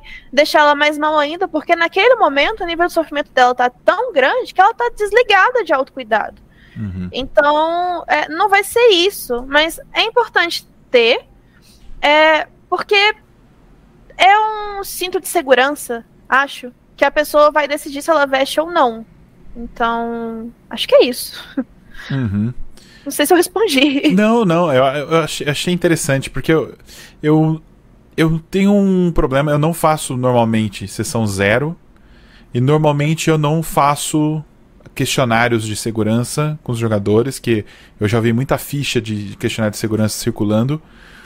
É, mas porque boa parte das vezes eu conheço os jogadores, já joguei antes, conheço a pessoa, algumas mais, outras menos, mas eu já imagino. E também tem alguns assuntos que eu nunca vou colocar em jogo. Eu nunca vou narrar em detalhes uma cena de estupro, por exemplo, num jogo, porque eu, não, eu nunca vou fazer isso, simplesmente. Não é nem. É, não é o tipo de história que eu, que eu quero contar. Não que não exista violência no mundo, do, no mundo fictício, no mundo de fantasia, ela só não vai ser detalhada ou, ou esmiuçada e muito menos mecanizada, usada com mecânica de jogo, como nos anos 90 já havia acontecer umas barbaridades, assim, de, de tipo faz um teste aí para ver se você torturou direito essa pessoa, pra, sabe, uns negócios... É, anos 90 era, era mundo cão, uhum. não, tinha, não tinha limite, era era de vampira máscara, as pessoas estavam é, todas pré-adolescentes. É, no... Vampira Máscara tem um negócio também, tem, né? Tem um negócio. Vampira Máscara, máscara e pré-adolescentes é uma mistura Nossa, perigosíssima, cara. É uma, uma mistura é, igual. Leite, Vampira Máscara sendo adolescente. Então, assim, eu, eu passei por, por essa. E eu já vi coisas terríveis sendo narradas com essa desculpa do, do mestre de tipo, cara, essas coisas existem. O RPG deve simular essas coisas também, sabe aquela desculpinha assim? Mas assim, não é porque o negócio existe que você precisa colocar no centro do palco e esmiuçar com detalhes. Tem formas bem mais interessantes, né, de você demonstrar que, por exemplo, o seu cenário é um cenário dark fantasy, Sim. tá ligado? Se você não é narrando essa impressão, você vai normalmente afastar seus jogadores. Você pode uhum. amedrontar as pessoas. Não amedrontar porque o jogo tá dando medo. Amedrontar que você tá mostrando ser uma pessoa sem muitos freios sociais, né? De repente, uma parada é, assim. literalidade demais, é. causa uma estranheza mesmo. Né? Fazer um negócio muito assim. É, acho que é que nem num flerte. Uhum. você não pode chegar na pessoa e falar, oh, eu quero te dar um beijo na boca. Não, você vai. Não, peraí, isso aí já funcionou. não, não, não, não... Calma, calma, peraí. Às vezes ser direto é bom. É... Sim, mas tem momentos, você tem que, você tem que ler assim, o que está acontecendo. Mas acho que você vai propor o cenário, se você fizer questão de mostrar, olha o tanto que esse cenário é cabuloso e o tanto que as coisas são horríveis, cansa depois de uma hora. Você uhum. tem que ir na, na malemolência, mostrando assim, olha, tem um rolezinho aqui acontecendo, tem uma tensão aqui acontecendo, e não o tempo todo mostrar cena chocante, porque uhum. aí também banaliza um pouco. Banaliza e acaba sensibilizando e vira um gore fest sem sentido, né? Uma Sim. parada meio whatever, né? É, é isso mesmo. É, eu tenho. Um, alguém deixou uma pergunta interessante que eu queria fazer com relação a diferenças de idade na mesa. Quem uhum. foi? Foi o, foi o Belial aqui. Deixa eu achar a pergunta dele aqui, ó. Aqui, ó, aproveitando esse assunto, vocês podem me dar uma opinião. Na minha mesa, um jogador tem 14 anos, eu tenho 30 e a maioria tem 25. 25 para cima. Vocês acham que pode ser ruim ter um jogador de 14 anos na mesa? Belial, eu vou adiantar que eu, eu não acho ruim de, de forma alguma, tá?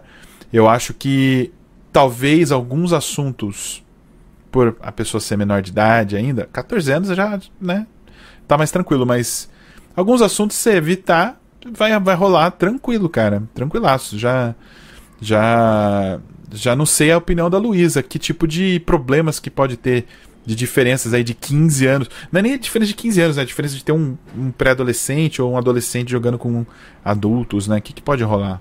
É, eu acho que sei lá, se for uma pessoa de 20 anos jogando com pessoas de 40, é diferente do que uma pessoa de 14 jogando com pessoas de 25. Uhum. É, me, me dá um pouco assim, é, mas eu acho que pode ser muito legal se as pessoas entenderem que é, vão ter que voltar um pouco mais o jogo, assim, é, pro que é possível para um Uhum. adolescente de 14 anos. Sim. Então, tipo, não que o adolescente seja burro, mas, tipo, é, tem um funcionamento diferente de um adulto.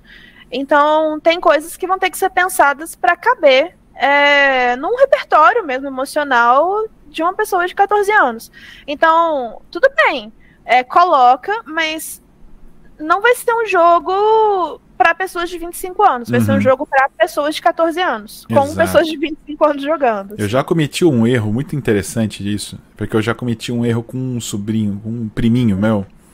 É, adora D&D, joga, tá jogando até hoje, então não traumatizei, ele continua jogando, mas ele era muito novinho pra encarar a morte de personagem dele e não dos outros, tipo, sabe, só você, como se fosse assim, esse jogo tá divertido, não tá? E só você perdeu. Sabe aquela e você não vai poder continuar jogando porque o seu personagem que você tanto adorou fazer acaba de morrer. E não só morreu, ele morreu derretido em ácido. E eu, Nossa! eu narrei com uma- um olhar de satisfação que o personagem dele caiu numa armadilha e tava derretido em ácido, achando que ele ia dar gargalhadas. Cara, o meu priminho começou a segurar o choro. E eu falei, "Ih, eu, Oh. eu acho que eu errei a mão. E o, o, o irmão um pouquinho mais velho dele ficou me olhando desesperado, tipo, agora você vai ter que fazer esse, esse bicho ressuscitar de algum jeito, sabe? Tipo, você vai ter que corrigir essa sua cagada. Aí eu já falei, por sorte era só uma ilusão. Ou por... e, ele, e ele voltou pro jogo empolgadaço. Daí que eu vi, cara, realmente você tem que ter.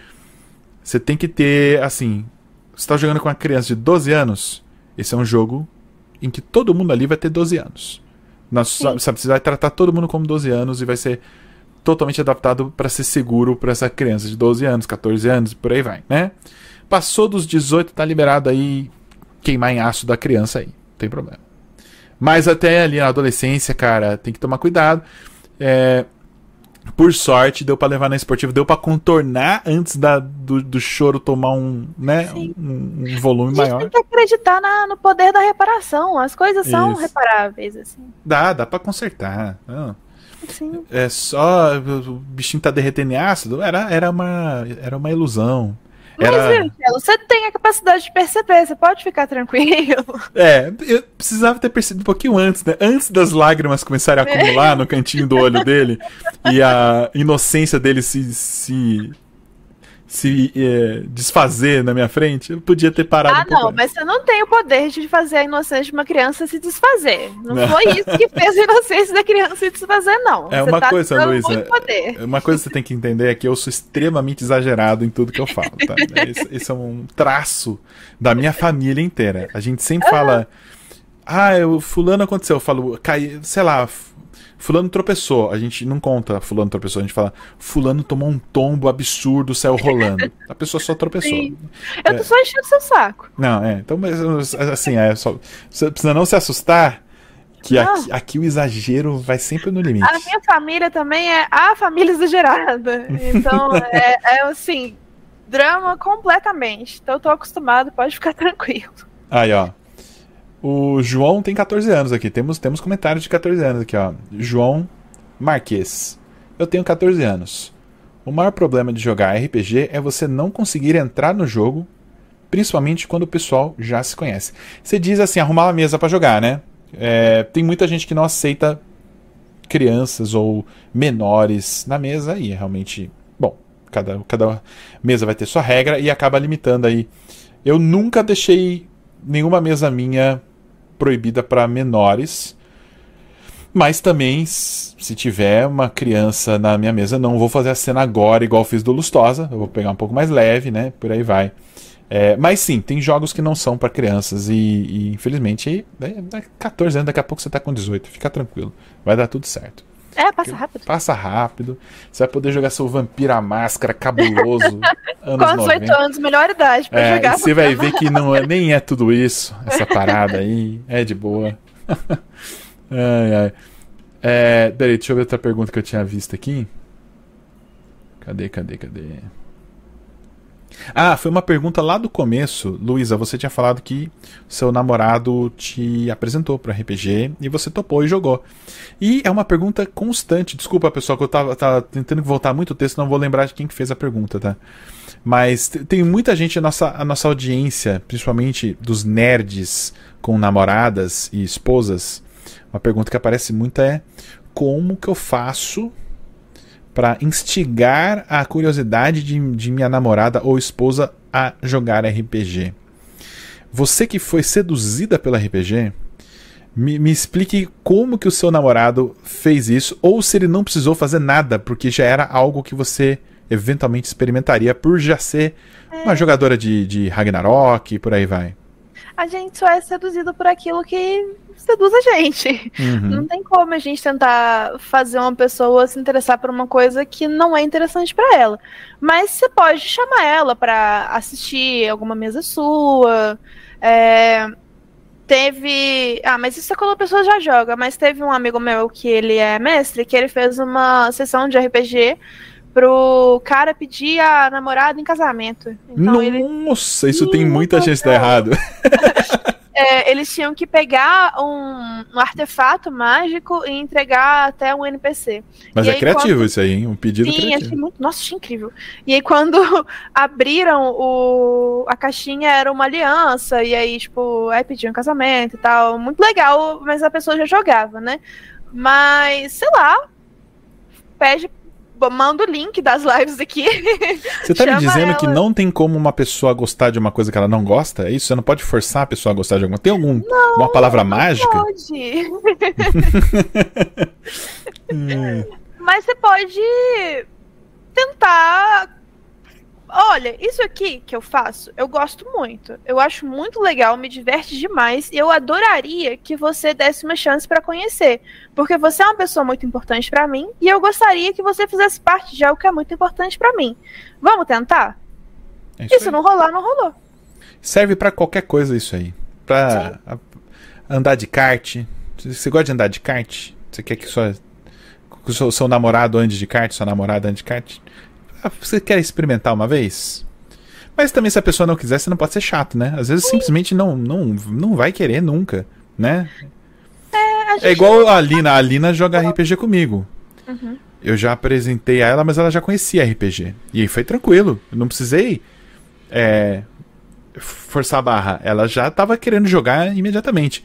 Agora, eu tenho um gosto musical específico que por mais que eu apresente para ela, inclusive apresento para ela de forma hostil, que é dentro do carro, ela não tem opção de ir embora, ela nunca vai gostar, né? Sepultura antigo, ela nunca vai gostar. E acabou, e é isso. Conviver, vamos conviver com isso, né? Olha ela aqui, ó. Dá, dá sua boa noite, ele, né? Dá um exemplo da, da.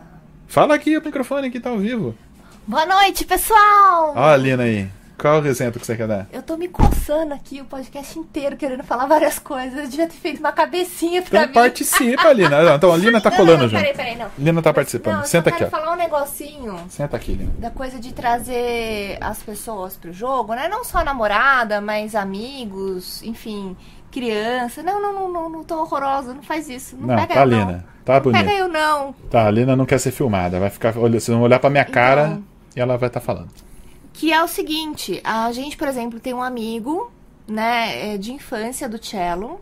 Uhum. E aí a gente, quando, logo quando a gente mudou para São José, a gente queria montar uma mesa de RPG. Uhum. E a gente convidou, ah, vamos, vamos jogar? Ele falou assim, ah, vamos, mas minha namorada nunca jogou. Né? E aí, como é que é que a gente ia fazer?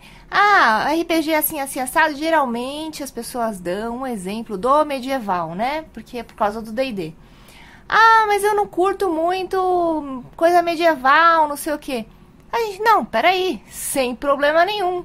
A gente já pegou, pe colocou num sistema de, de relatos insólitos, porque ia ficar mais fácil, e fez uma aventura de vampiro situada em São José dos Campos, com os lugares que ela conhecia, que ela tinha como referência, e criou os personagens adolescentes que estudam numa escola que todo mundo conhece aqui em São José. E aí veio ela e a filha dela junto com o nosso amigo. E eles adoraram. Depois ficaram perguntando: ah, quando que vai ter mais jogo? Não sei o que, não sei o que. Mesma coisa quando a gente foi mestrar pro priminho do, do cello. O do que morreu no ácido. É, que, isso. Não o meu priminho, o Que- personagem dele. tá, tava querendo jogar, e aí o cello, ah, vamos jogar RPG, não sei o que. O que você gosta? Ah, eu gosto de dinossauro. Beleza, então vamos fazer um RPG com dinossauros, entendeu? E no final do, do jogo ele ganhou um ovinho de dinossauro. Nossa senhora, ficou maluco que ia ter um dinossauro, que ia cuidar do ovinho do dinossauro e tudo. Então, é muito assim, dá pra você fazer um alacarte também pra trazer a pessoa, entendeu? Às vezes a pessoa gosta do quê? De ficção científica? Vamos jogar Traveler. Aí, tchau. Aí, ó, olha só. Agora eu volto lá, tá bom? Beijo, Lu, tô adorando o podcast. Pronto, vou voltar. Vocês acham que a Lina é inocente? Ela já veio com jabá de oportunidade. Pois aqui. é. Vou aproveitar então, vou mostrar pra vocês, gente, que já tá no ar. Ó, jabá de oportunidade, vamos encarar. É o, o Catarse do Traveler já tá no ar, tá? O Catarse, já estamos em pré-campanha ah, do, do nosso próximo financiamento coletivo, que é o RPG de ficção científica Traveler. Tá aqui. Só você entrar em catarse.me catarse.me barra Traveler. A campanha é, ainda não começou, mas está aqui com a página pronta de pré-campanha. Você pode clicar no botãozinho aqui, avise-me do lançamento, para você entrar e já ser notificado com todas as novidades dessa campanha quando ela for pro ar. Estamos trabalhando nos livros, estamos adorando, está sendo uma diversão imensa. É, tem um amigo nosso traduzindo, a Lina tá diagramando e eu tô divulgando aqui, tô fazendo nada, eu tô só curtindo, eu tô assim. Não, mentira, eu tô traduzindo as aventuras, tá? É, e é um jogo de ficção científica em que você pode emular o seu seriado ou filme de ficção científica favorito. Se você gosta de space opera, tipo Star Wars, com Traveler você consegue jogar. Se você gosta daquelas é, ficções científicas militares, né? Tipo Starship Troopers, né? Tropas estelares, aliens tal. Traveler é perfeito para isso. Se você gosta de cyberpunk, né? Você gosta de Blade Runner, Ghost in the Shell, você gosta daquela cidade, a história toda se passa na mesma cidade sombria, tecnológica, com megacorporações tirânicas, é, tecnologia lado a lado com miséria humana, aquela parada bem sinistra. Traveler, você consegue jogar uma campanha inteira cyberpunk. Hard sci-fi, soft sci-fi. E o estilo de, de ficção científica que eu mais gosto é perfeito para Traveler, que é o famoso western espacial, que é aquela, aquele canto do- da galáxia que é fronteiriça, que não é muito bem catalogada, que tem apenas é, colô- colônias pequenas de humanos e alguns alienígenas, uma parada meio terra sem lei, meio faroeste, meio velho oeste assim, e os personagens são ali mercadores autônomos numa mesma nave, viajando de mundo em mundo, levando mercadorias ou pessoas em fuga ou outras coisas, se metendo em diversas aventuras, estilo Firefly, que é um excelente seriado. Traveler é perfeito para justamente esse tipo de campanha também. Então, se você quiser conhecer mais Traveler, apoiar o financiamento coletivo, já entre nessa página e clica nesse botãozinho aqui. Ele vai fazer uma conta para você no Catarse, se você não tiver. Se você já tiver, você vai ser notificado quando começar o financiamento coletivo. Peguei essa? É isso. Ah, Galaxy Rangers aqui, o Daniel, o Daniel O Lustosa tá gritando aqui. Galaxy Rangers. Então, tem cavalo mecânico, viu, Lustosa, no, no, no Traveler. Você pode comprar um cavalo mecânico se você quiser. Então vamos voltar aqui ao assunto. A Lina deu, deu um exemplo aí de, de maleabilidade, adaptar-se né, ao, ao seu público, que eu acho importantíssimo aí. É, mas eu tô, eu tô querendo. É, eu tô querendo fazer um exercício com você, Luísa. Hum. É, de. tal- talvez seja. Enfim, eu vou, vou generalizar umas coisas aqui, tá? Você Tá. me, você me ajude. Mas eu quero falar alguns tipos de jogadores que eu já encontrei na minha vida. E eu quero que você faça o diagnóstico completo da pessoa, tá? Baseado Tá apenas nessa informação. Ok. O Ed Lord, o fulaninho que vai, cria um personagem, não conversa com ninguém do grupo, gosta de sair sozinho em missões de stealth, não passa informação adiante pro resto do grupo e normalmente tem um terrível segredo sombrio, é sempre soturno, cara fechada, uma mistura de Wolverine com Batman que anda sempre pelas sombras e morre com todos os segredos dele, não passa nada adiante. É, vai lá, diagnóstico dessa pessoa completa agora. Ó, oh, eu vou fazer uma coisa chata de psicólogo, eu quero ouvir o que, que você acha. Ai, pronto, sabia. você quer o que, que eu acho? Bom. Uhum. Eu acho que muitas vezes a pessoa é tímida, mas quer jogar. E ela faz um personagem que não precisa ser tão comunicativo como um escudo para ela ficar mais confortável com a timidez dela. Essa é uma análise positiva dessa pessoa. Uhum. Aí tem minha análise negativa. É, quando é assim, tá bom. O problema é. Na verdade, essa pessoa tem uma, é um, diagnóstico aqui completo, meu. Tem a síndrome do protagonista. Hum. Só que nesse jogo não existe, o protagonismo é compartilhado. Mas ela quer hackear isso fazendo um personagem soturno que guarda os segredos tudo para ele, que descobre as coisas sozinho e não, não, não joga em grupo, porque ela quer que os outros sirvam a fantasia de protagonismo dela. Um egoísmo exacerbado. Uhum. Quero meu. É, pode ser. Pode ser essas duas coisas. Quero meu diploma, hein? É, mas pode ser também aquilo que a gente estava falando, de ser um lugar onde a pessoa vai explorar as fantasias dela. Então, talvez ela seja alguém que joga sozinho e tenha um grande segredo, também tenha um, pegue um pouco daquele controle. Tem uma coisa que só ela sabe, que só ela faz, que só ela guarda. Então, tem uma coisa que é só dela. E tudo bem. Você é, é muito, você, você é muito responsável. Você é muito responsável. Parabéns. Você não chegou, não chegou dando diagnóstico, o que é bom e importante. Mas o Lustosa deu, já escreveu sociopata. Aqui de cara, nos comentários, o Lustosa já decretou.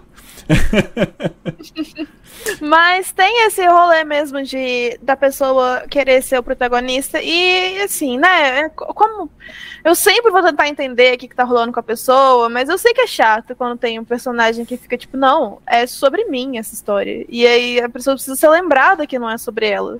E isso é uhum. é chato, isso dá uma, uma travada às vezes na história, porque a pessoa quer que que todos os feitos heróicos e incríveis e tudo gira em torno dela e não gira em torno dela, velho.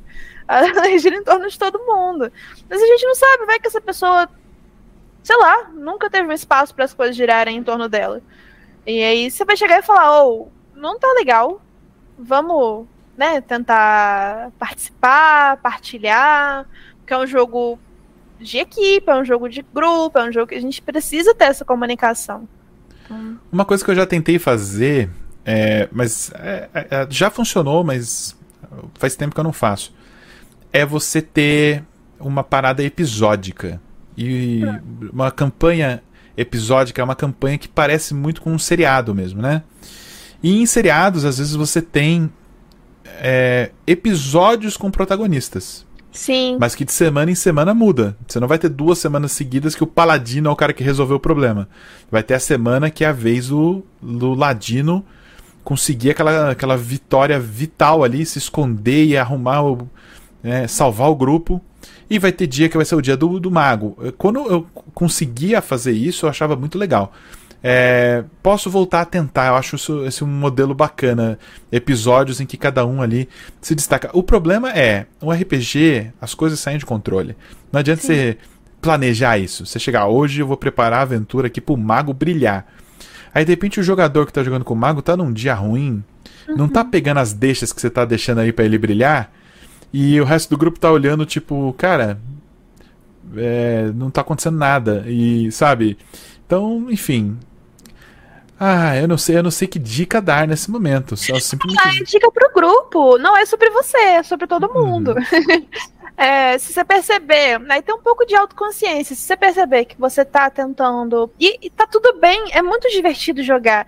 É muito divertido você fazer as coisas é, as maiores ações da, da, sessão serem suas. Isso é muito legal, nossa, muito legal. Só que é tão legal ver outras pessoas brilhando também. Então, se você perceber que você tá sem querer fazendo com que seja tudo sobre você, não, peraí, deixa eu dividir isso e ver outras pessoas brilhando, porque é muito mais legal quando todo mundo pode experimentar isso. Então, tipo, você vê que tem um jogador que tá mais quietinho, mais apagado, que não seja, sei lá, uma coisa de timidez, você vai arrancar a força, que isso também não é legal. Uhum. Mas, tipo, então a pessoa tá mais retraída, porque é, a gente que gosta de, de jogar RPG, a gente tem normalmente grandes personalidades, né? Uhum. Então acaba sendo alguém que ocupa muito espaço na convivência. É, inclusive a mesa que eu mestrava, essa primeira que eu mestrei, tinha dois atores e tal. Então, tipo assim, era era um negócio. Cara, e isso gente... intimida, né? Você tá na mesa pois com é. atores, ferrou. Pois é. Aí você tá vendo a pessoa lá mais quietinha, vamos tentar puxar o personagem dela para fazer mais parte. Isso é legal porque não tem graça se for uma história só de um personagem com outros coadjuvantes. Não, é todo mundo tá vivendo aquilo junto. Vão ter pessoas que vão ser mais falantes, vão ter pessoas que vão ser mais quietas, mas tentar fazer com que todo mundo faça parte, porque aí todo mundo se diverte. É isso, é isso. É, agora, o outro tipo de jogador que a gente conhece aí, que é o famoso advogado de regras, né? O cara que pô, tá realmente muito preocupado se os protocolos, Nossa, os protocolos estão sendo seguidos à risca. É, Nossa, o jogador se... ia morrer jogando uma mesa minha, coitado. Então, eu, eu vejo a, a adesão às normas e práticas de ponto de vista é, contínuo, não como. Talvez como uma coisa mais moderna, cara, porque isso não era um problema alguns anos atrás. Eu acho que o sucesso imenso do DD, principalmente na quinta edição, fez com que as regras de DD fossem uma parada bem difundidas, assim, né? Mas regras, cara, você vai errar, você vai se destrambelhar e, e, o, e o advogado de regra, agora defendendo ele aqui, ele é um ótimo VAR para quando você quer jogar by the books, né? O cara que tá atento ali, pô. Ah, isso aqui não pode acontecer. Às vezes ele pode prejudicar o próprio grupo, mas ele quer seguir a regra e falar, ó, isso aqui infelizmente você não pode fazer porque você não pode soltar duas magias no mesmo turno. Mas o, o advogado de regra bondoso, lawful good, ele vai ajudar o mestre também quando o mestre esqueceu o turno do monstro. Ô, mestre, você esqueceu de mexer aquele esqueleto. Pô, cara, obrigado. Tá Porque ele é um cara que ele, ele protege a consistência do sistema, da, da, da, parada, né? Das regras, né? E isso eu não vejo problema. E nisso eu não vejo problema. Eu vejo problema quando isso começa a virar hierarquia, quando isso começa a virar é, poder. Quando vira Dwight do The Office, né? Que é o cara que tá vendo que a galera tá se divertindo, mas a galera não tá se divertindo direito de acordo com o que ela determinou, né? Diagnóstico, Luísa, completo, por favor. é, como eu vou ter que dar uma passada de pano também. Por favor.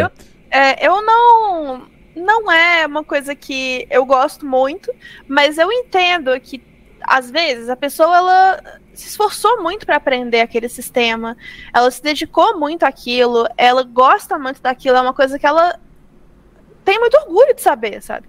Então vai falar mesmo. É, para ela é importante aquilo, para ela é importante saber e para ela é importante que as pessoas saibam que ela sabe. E não é fazendo juízo de valor, assim. É, é como a gente falou no começo do podcast. A gente tem algumas características que são meio paia. É, todo mundo quer ser reconhecido. Então tá tudo certo, a pessoa quer ser reconhecida, só que ela vai ter que entender que em alguns momentos é chato. É, claro, tem regras que a gente precisa seguir. A gente não vai fazer um negócio ser completamente maluco de cada um fazer o que quer na hora que quer, não vai ter iniciativa, vai poder fazer todas as coisas completamente sem noção, mas de vez em quando é, tem uma coisinha que escapa, uhum. é, ou sem querer, ou até por querer, tá tudo bem. Nas mesas que eu mestro, normalmente eu, eu mudo muitos monstros, eu faço umas loucurinhas assim, que não vão afetar a uhum. mecânica do jogo, não vai fazer com que o jogo não funcione, mas vai trazer um cinco temperinhos diferentes que para mim faz sentido, que é uma coisa minha. Eu gosto de modificar as regras porque eu gosto de ter controle. Hum, mas aí é um, é um house rules. Eu, eu acho é, importante uma coisa nesse assunto de regras que eu acho importante, e eu também sou house ruleiro pra caramba, crio regra. Cara, eu fiz um monte de alteração de regra. Às vezes uma cena eu quero resolver ela de outra forma, em vez de resolver com um combate tradicional, que às vezes demora muito, cara, uma cena muito caótica. Às vezes eu resolvo com uma série de desafios de perícias em que eu deixo os personagens usarem itens e, enfim, usar criatividade para resolver sem entrar no, no mainframe ali do D&D do rola iniciativa, você vai, você vai, dadada, você... Às vezes eu, eu quero uma coisa mais dinâmica, por exemplo, a cena de da nossa campanha de Ravenloft, que teve uma perseguição de carroça com lobisomens correndo atrás do grupo. Se eu colocasse aquilo no grid e rolasse iniciativa, ia ser uma parada de umas 4 horas ali que não ia passar o dinamismo que eu queria numa cena de fuga. Então, eu mudei completamente a regra. Mas o que eu acho importante, e eu, eu entendo que o advogado de regra ele quer uma consistência. E eu, eu entendo que existe é uma coisa saudável quando você cria essas regras que você sai ali um, um segundo para explicar o que está acontecendo, né? E você fala, ó, vamos fazer, vai ser uma cena assim assado em que vocês vão ter total liberdade para desenvolver uma solução, mas que vocês precisam, por exemplo, ter pontos de vitória, que é uma coisa que eu inventei agora, que se você tiver sucesso nisso, você ganha um ponto, se for uma coisa incrível, ganhar dois pontos, vocês precisam ter 10 pontos de vitória antes do prazo X, senão vocês fracassam. Pronto, você criou uma outra mecânica, mas você, você explicou essa mecânica que você está criando, e o mais importante, abrir espaço para alguém sugerir alguma mudança, ou falar assim, ô oh, mestre, mas se, se, se eu mexer nisso aqui nessa mecânica, não ficaria legal se um erro crítico tirasse um sucesso ou alguma coisa assim? Sei lá. E, e, aquela mecânica agora é de todo mundo, fica um negócio gostoso, né? Quando é uma Sim. coisa que todo mundo concorda e brinca junto, né? É, mas eu acho que para não virar o caos, não virar o RPG da mesa da cozinha, gritaria, choro, é, tem, tem que ter o, a estruturinha, né? Vamos sentar antes. É, e... tem, tem as regras que elas precisam existir. Tem que ter isso aqui. Agora, se tiver um floreio aqui ou ali, ok. Uhum. Se manter é, a estrutura do que você está fazendo, o que é necessário para que o negócio funcione, uma coisa que todo mundo conhece, ok. É, isso de. Eu dei uma viajada. É que eu lembrei de um NPC que ficou na, na primeira mesa que eu mestrei, que era um dragão fada. Só que ele era um dragão fada que ao invés de ficar invisível, ele se transformava num gato. Uhum. e aí ele virou o gato e ele super fez parte do grupo, não mudou nada no monstro, nada. Ele continuou com os mesmos ataques, a única coisa é que ao invés de ficar invisível, ele vira um gato. Um gato, ele era um dragão fada, acho que verde, aí ele era um gato verde. Assim. Uhum. É, aí tem o monstro que tem uma magia que. Sei lá, eu gosto muito essas cantrips, tipo luz, é, ou aquela magia de criar água e tal. Se eu usar de uma zoeirinha, tipo assim, eu tô conversando com a pessoa e aí eu joguei água na cara dela, tipo, eu não vou tirar isso do espaço de magia da pessoa. Uhum. Porque ela não tá atacando e tirando dano, sabe? Uhum. É só uhum. tipo uma zoeirinha. Ela tá jogando água na cara da pessoa. Ou ela fez uma luzinha assim pra. É, tudo bem que truque a gente não, não, não vai gastar espaço, mas tipo, ah, eu tô conversando e aí eu usei luz ao invés de encostar no objeto, que é o que tem que ser feito na magia. É, saiu da minha mão só e eu tô fingindo que em vez de ser humano, eu sou um Azima, que um personagem uhum. da minha mesa fez. Tipo, tudo bem, sabe? Essas coisinhas assim. Eu não vou ficar tipo, não, não pode fazer isso. Não, é, é só pra. pra dar um uma coisinha um a mais. Um -tchu. É, é eu, eu, gosto de dar esse espaço de, de tchu e de criação pro jogador também, né? Um exemplo, o seu próprio uso da magia lá do Toll the Dead, né? A magia do, do, do que você fez a cena do dedinho necrótico ali, né? Que a sua personagem aponta o dedo para a pessoa e a ponta do dedo da sua personagem está necrosado como de um cadáver. E isso faz a, a vítima contemplar a própria morte e causa um dano nela necrótico. Que na descrição da magia, se a gente fosse. Se eu fosse o cara chatão, eu falo assim. Na descrição da magia, Luísa, não diz que você aponta o dedo. E nada disso que você está falando é válido de acordo com as regras atuais. É, o Toll the Dead, a descrição é, é diferente. Pronto, eu, é, aí você está sendo o advogado de regra chatão, que não está deixando espaço nenhum, né, para manobras ali dentro. E que esse não é o foco do jogo, né? Não é o foco do jogo, esse, de fato. É, é isso. Agora, assunto metajogo, hein? Metajogo. Misturar informações que seu personagem não poderia ou não saberia na intenção de tirar vantagem. Eu tô falando metajogo do mal, porque eu tenho, ah. meta, tem um metajogo do bem também. Tem um metajogo que é inofensível, tem um metajogo que é impossível de se remover. Todo mundo sabe que está jogando, portanto, tudo é metajogo. É, um metajogo que é impossível, por exemplo, se o mestre coloca um grid na mesa, vai ter combate, óbvio. Sim. O cara não preparou aquele grid pra vocês passearem pelo grid. Eu preparo. É, tudo bem. Você pode fazer isso para jogar a bola curva, para enganar. Sim. Isso pode acontecer. É, isso. é para isso, aí eu já, já tô ligado, né? Essa é uma boa tática, mas o, o metajogo do mal é roubar no dado, é tipo combinar uma coisa com o mestre e passar essa informação que não era para passar adiante para os jogadores em off, né? É, esse tipo de coisa, para mim, agora como você é responsável, eu vou dar os diagnósticos, que eu quero, eu quero só avaliação. Para mim, isso é síndrome do cara que quer ganhar no RPG, como se fosse uma, uma competição, né? Com, quer ganhar, ele quer tipo, não fui enganado pelo mestre, hoje eu venci o mestre. Entendeu? E eu não vejo RPG como um jogo em que você tem que vencer o mestre. Eu acho que o mestre tem que se te desafiar, né? Mas o mestre é tão jogador quanto você. O mestre tá querendo que você é, crie com ele uma história legal e cenas legais que vão acontecer. É, então eu sinto que esse metajogo do mal parte da pessoa que está sequestrando aquele momento social para ela na intenção de se sentir superior aos outros, principalmente ao, ao mestre, de tipo.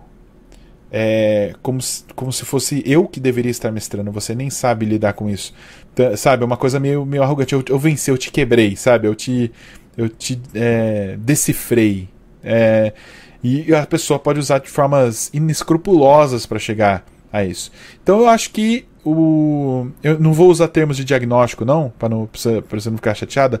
Eu vou usar termos de pecados capitais, que eu, eu tenho meu passado cristão aqui para me ajudar. Eu diria que isso é o pecado da vaidade, talvez, isso aí, né? Querer ganhar no RPG, custando a alegria e a diversão dos outros. É ruim, né? É chato isso, mas também é uma coisa que vai acontecer, porque a gente está lidando também no RPG com uma coisa que existe em qualquer relação social, que é relações de poder. É, ah, é Michel Foucault. Pronto, relações é. de poder, chegamos lá.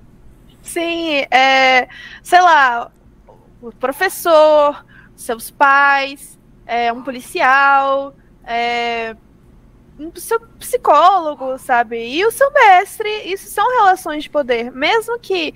É, tem mestre, sim, que abusa da posição de poder dele, quer que seja do jeito dele, e ele quer derrotar e matar todos os personagens porque ele é foda.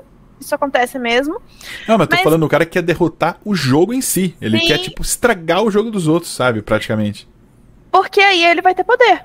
Uhum. Ele tá desafiando a, a relação de poder que existe tanto do mestre quanto do jogo em si. Então, é, isso, a gente faz isso, acontece. Novamente, dá para entender, mas não é legal.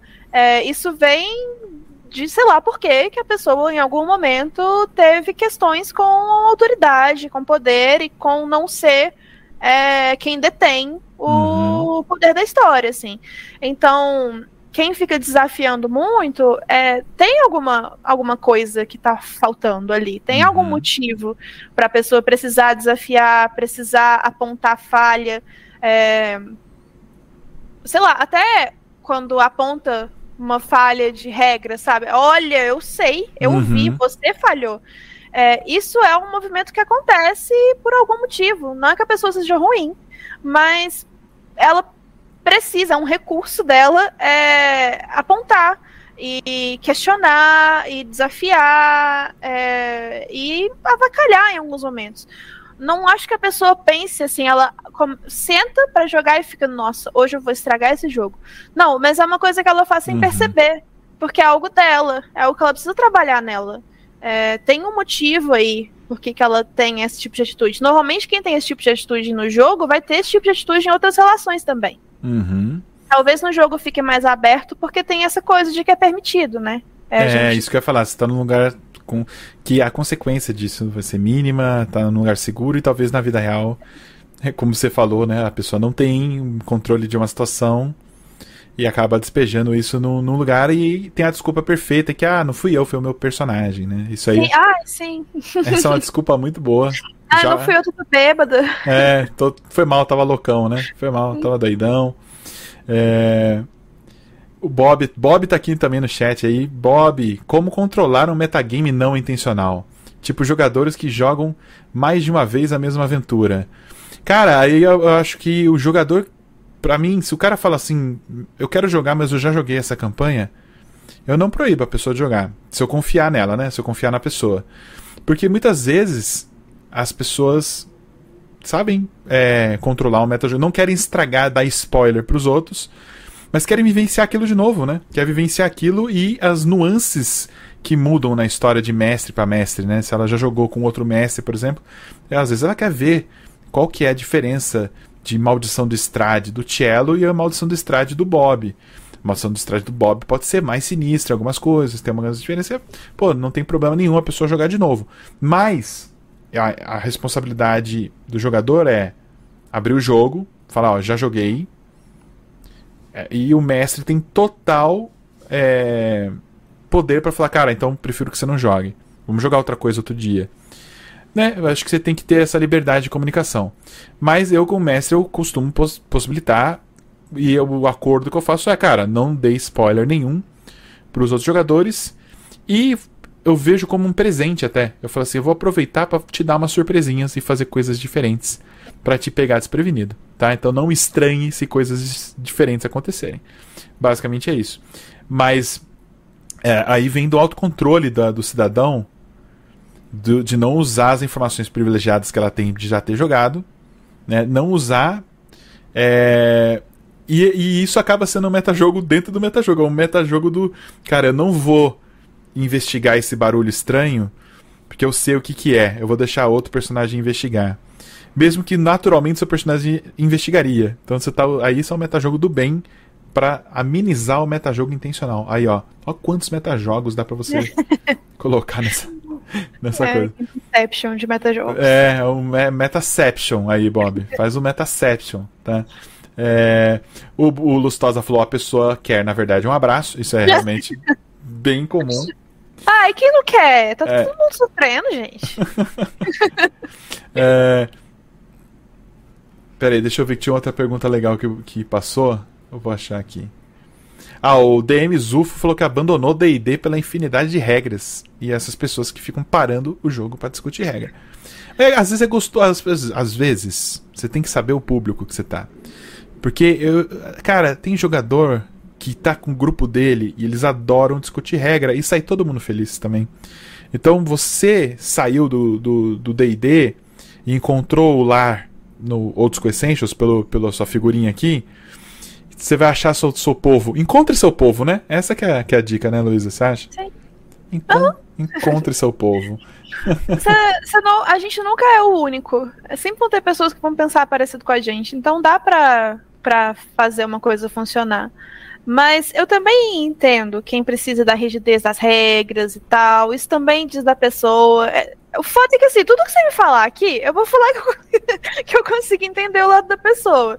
Mas você, é... você tá sendo a. Qual é o nome? A, a Virgem Maria do, do, do filme lá do, do, do Celton Mello, né? Que perdoa todos os pecados. E... Ah, não, eu não perdoo, eu acho chato às vezes. Tá bom, então agora eu vou te desafiar, Luísa. Eu vou te ah, desafiar. Vai, o que, que para você é imperdoável numa mesa de RPG? Tá, deixa eu pensar. Pode pensar à vontade. Eu vou procurando outras perguntas enquanto você pensa. Não, não se sinta pressionada, pode pensar com calma. que eu tô vendo o chat aqui. Eu vou, vou lendo aqui os chats. Acho que desrespeitar outro jogador quando ele tá se doando para ser aquele personagem. Uhum. Porque às vezes, sei lá, tem um personagem que vai ser chato, sei lá, um paladino ou lá o sabe? Ele vai ser chato. Uhum. Não tem como não ser chato. Tá, tem como. A pessoa pode fazer ele não ser tão chato assim. Uhum. Mas ele pode ser chato. Ele muito provavelmente vai ser chato. Ou um, um ladino meio traumatizado assim com a vida, que o backstory dele é muito pai. É porque a gente adora fazer backstory sofrido, né? Uhum. Aí, aí, ele é, vai ser mais distante e tal. E ele tá jogando como o seu personagem é. é e aí as pessoas pesam, ou zoam, ou desrespeitam de alguma forma é, eu acho que antes de desrespeitar, talvez a gente possa conversar. Aí, se conversar e a pessoa é, não reconhecer que pode ter alguma coisa nela que tá atrapalhando o jogo e ela continuar agindo assim, aí eu lavo as minhas mãos. Mas eu acho que antes tem que ter uma conversa, assim tá, a pessoa tá pesando o jogo, você tá percebendo que tem um jogador que tá pesando o jogo, antes de fazer com que aquele jogador seja escorraçado, vamos tentar resolver a situação. Mas aí se a gente falar, olha, a sua interpretação tá muito fiel ao seu personagem, mas pelo amor de Deus, tá um saco, uhum. e a pessoa não conseguir reconhecer que tem coisas que ela tá fazendo que são desnecessárias, aí, tipo, realmente eu não me responsabilizo pelo que acontece depois. Mas o que para mim avacalha é quando tem desrespeito entre os jogadores. Aí é o. Aí que você draw the line. Aí que você faz a, a fronteira entre o, entre o aceitável e o não aceitável, né? No, no desrespeito. Sim. Teve uma pessoa que falou que acha muito chata a pessoa que não tem compromisso com a mesa. Eu também acho compromisso com a ah, mesa. Ah, o Dan 99. Eu acho chato que a pessoa não tem. Quando a pessoa não tem compromisso com a mesa. Sim. Mas eu também acho que às vezes em algum. Sei lá, agora para mim, na minha faixa etária, é mais difícil a gente ter uma mesa que vai ser frequente. Assim, é, é quase impossível eu conseguir uma mesa que seja semanal. Aqui a gente consegue porque você, vocês me entregaram um convite que era escrito assim.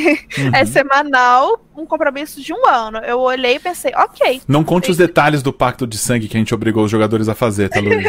okay. Porque eu acho que o pessoal não tá pronto para saber como é que a gente faz Aqui no RPG Ai, Planet é, é, não é um negócio é um, não tá, é um negócio super violento, pessoal. A gente junta Sim. nossos jogadores, a gente é, faz as cantigas, né? A, a, as músicas é, e, e, as músicas luciferianas.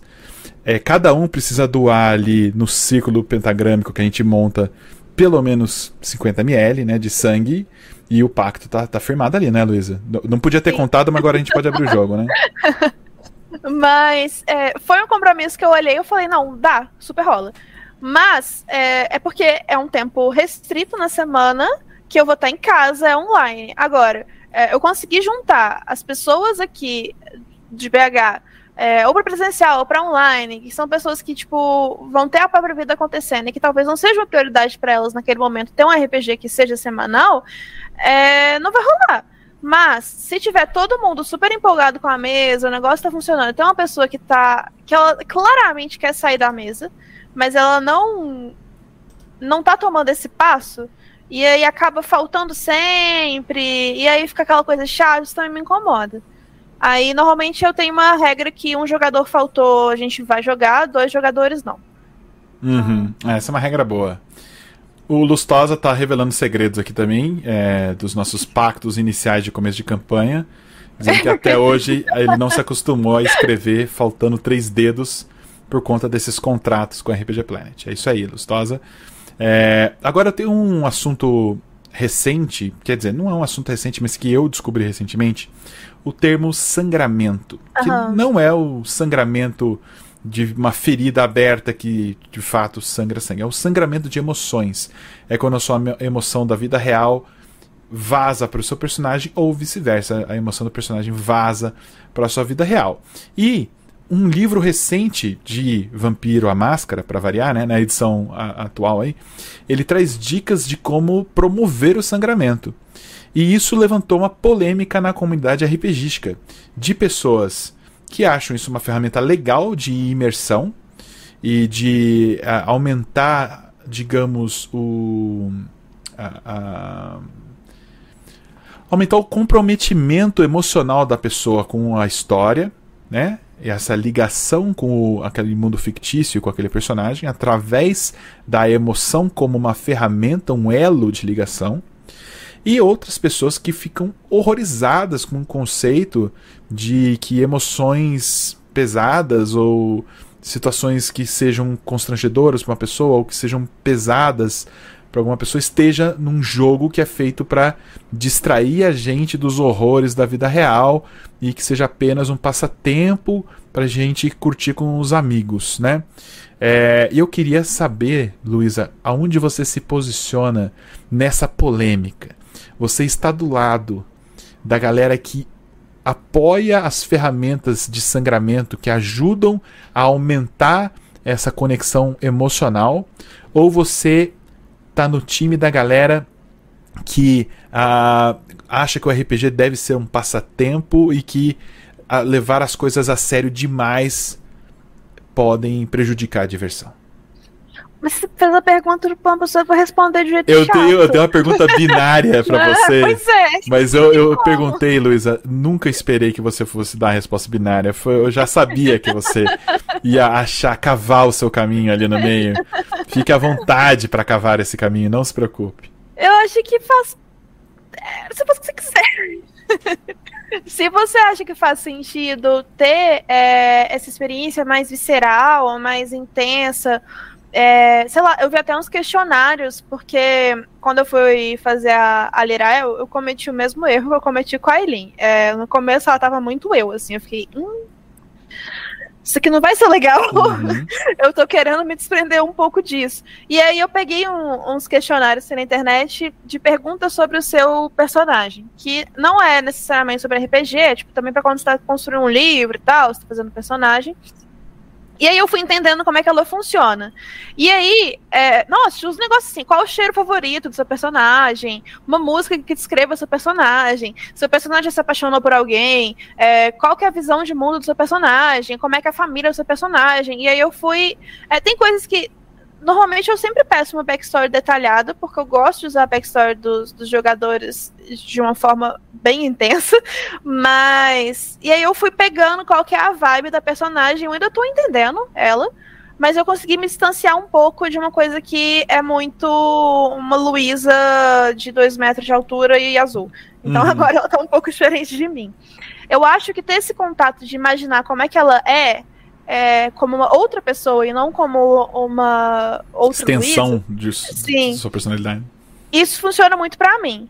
Uhum. É, eu sei que ela tem características que são minhas, não tem como, não tem como. A gente parte de alguma referência, e a referência principalmente vai ser a gente em algum personagem que a gente gosta. Uhum. Então não tem como fugir muito disso. A não ser que você seja um puta de um ator que tá acostumado a estudar essas personalidades Sim. e aí realmente pô, o cara consegue ali ser um desgraçado, ser a menor culpa no cartório e dormir igual um bebê à noite. Mas essas pessoas são estranhas, essas pessoas são, são, são complexas. Mas, tipo, se você quer vivenciar uma experiência super emocional e intensa, que você vai sentir os trem tudo, então faz desse jeito. Né? Não investe mesmo, pega pesado e tal sendo uma coisa que você está consentindo. Você está entrando nesse negócio sabendo que aí você pode sair a qualquer momento, claro, não é, você não está obrigado a continuar.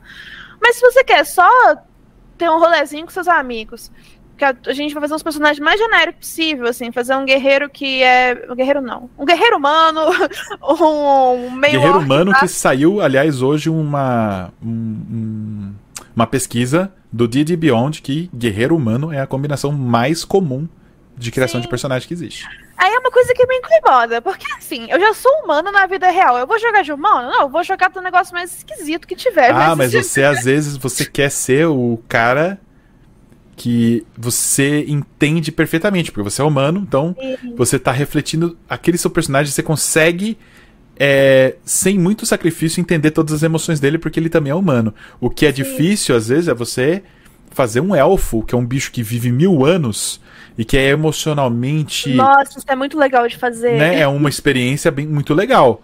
Sim. Mas que exige um trabalhinho aí, entendeu? Que às vezes nem todo mundo tá afim de ter. É. Tem... E também esse é o, o guerreiro humano, o, o, o, cara que, que é o. Porra, o mais rápido de se, de se montar, de se fazer. Porque às vezes o cara ele quer testemunhar essa complexidade de outras espécies mágicas do ponto de vista de um viajante que chegou nesse mundo mágico, entendeu? Então eu acho, eu acho que tem esse apelo o, o nosso querido guerreiro humano, porque ele não quer ser o que é o complicado dali, ele quer ele quer é, passar por essa experiência de ver o complicado através dos olhos humanos dele, entendeu? Ai, acho que a gente discorda nisso. Eu acho Ah, que é? o, meu, o meu binário é que eu não gosto de quem joga assim. Estou zoando, mas Você eu julga. não gosto. Uhum. É, é, eu não gosto de quem joga de humano e quem joga de forjado. Você não gosta da velho. pessoa, você acha que a pessoa é um problema. Sacanagem. Eu tenho até uma brincadeira. Assim, claro que se a pessoa. Peraí, você não gosta de minha humano e não gosta de forjado da guerra, é isso? Forjado bélico, é, eu É. acho péssimo. Jogo de robô, sabe? Tipo, Pô, é não. irado robô. Aliás, em Traveler, dá pra jogar de robô. Ó, o Merchan de novo aqui, deixa eu. Sacanagem. Por que, que você não gosta do, do, do interpretar robô? É difícil, pô. É emoções Ai, não, artificiais. É porque eu não gosto de robô, eu não gosto da ideia de robô. Mas assim, se algum jogador meu quiser jogar de forjado bélico, eu vou ficar de boa, eu não vou tratar mal o personagem. Mas, mas e as eu, questões filosóficas do robô que acha que ele é vivo, tipo Ai, Pinóquio? não, muito eu chato. quero ser uma criança de verdade. Não, robô é muito chato, eu não Eu- gosto o- o- o- não é todo ser consciente que tem a chance de conhecer o seu criador. E o robô tem. Olha que, que, que análise aqui. Eu quero conhecer. A missão do robô é conhecer o mestre, o criador dele. Ele botou o É. primeiro parafuso na minha cabeça. Tem, É, tem. mas é a missão só do robô ou da pessoa que escolhe jogar de robô, né? Mas você tem essa. é, é, digamos.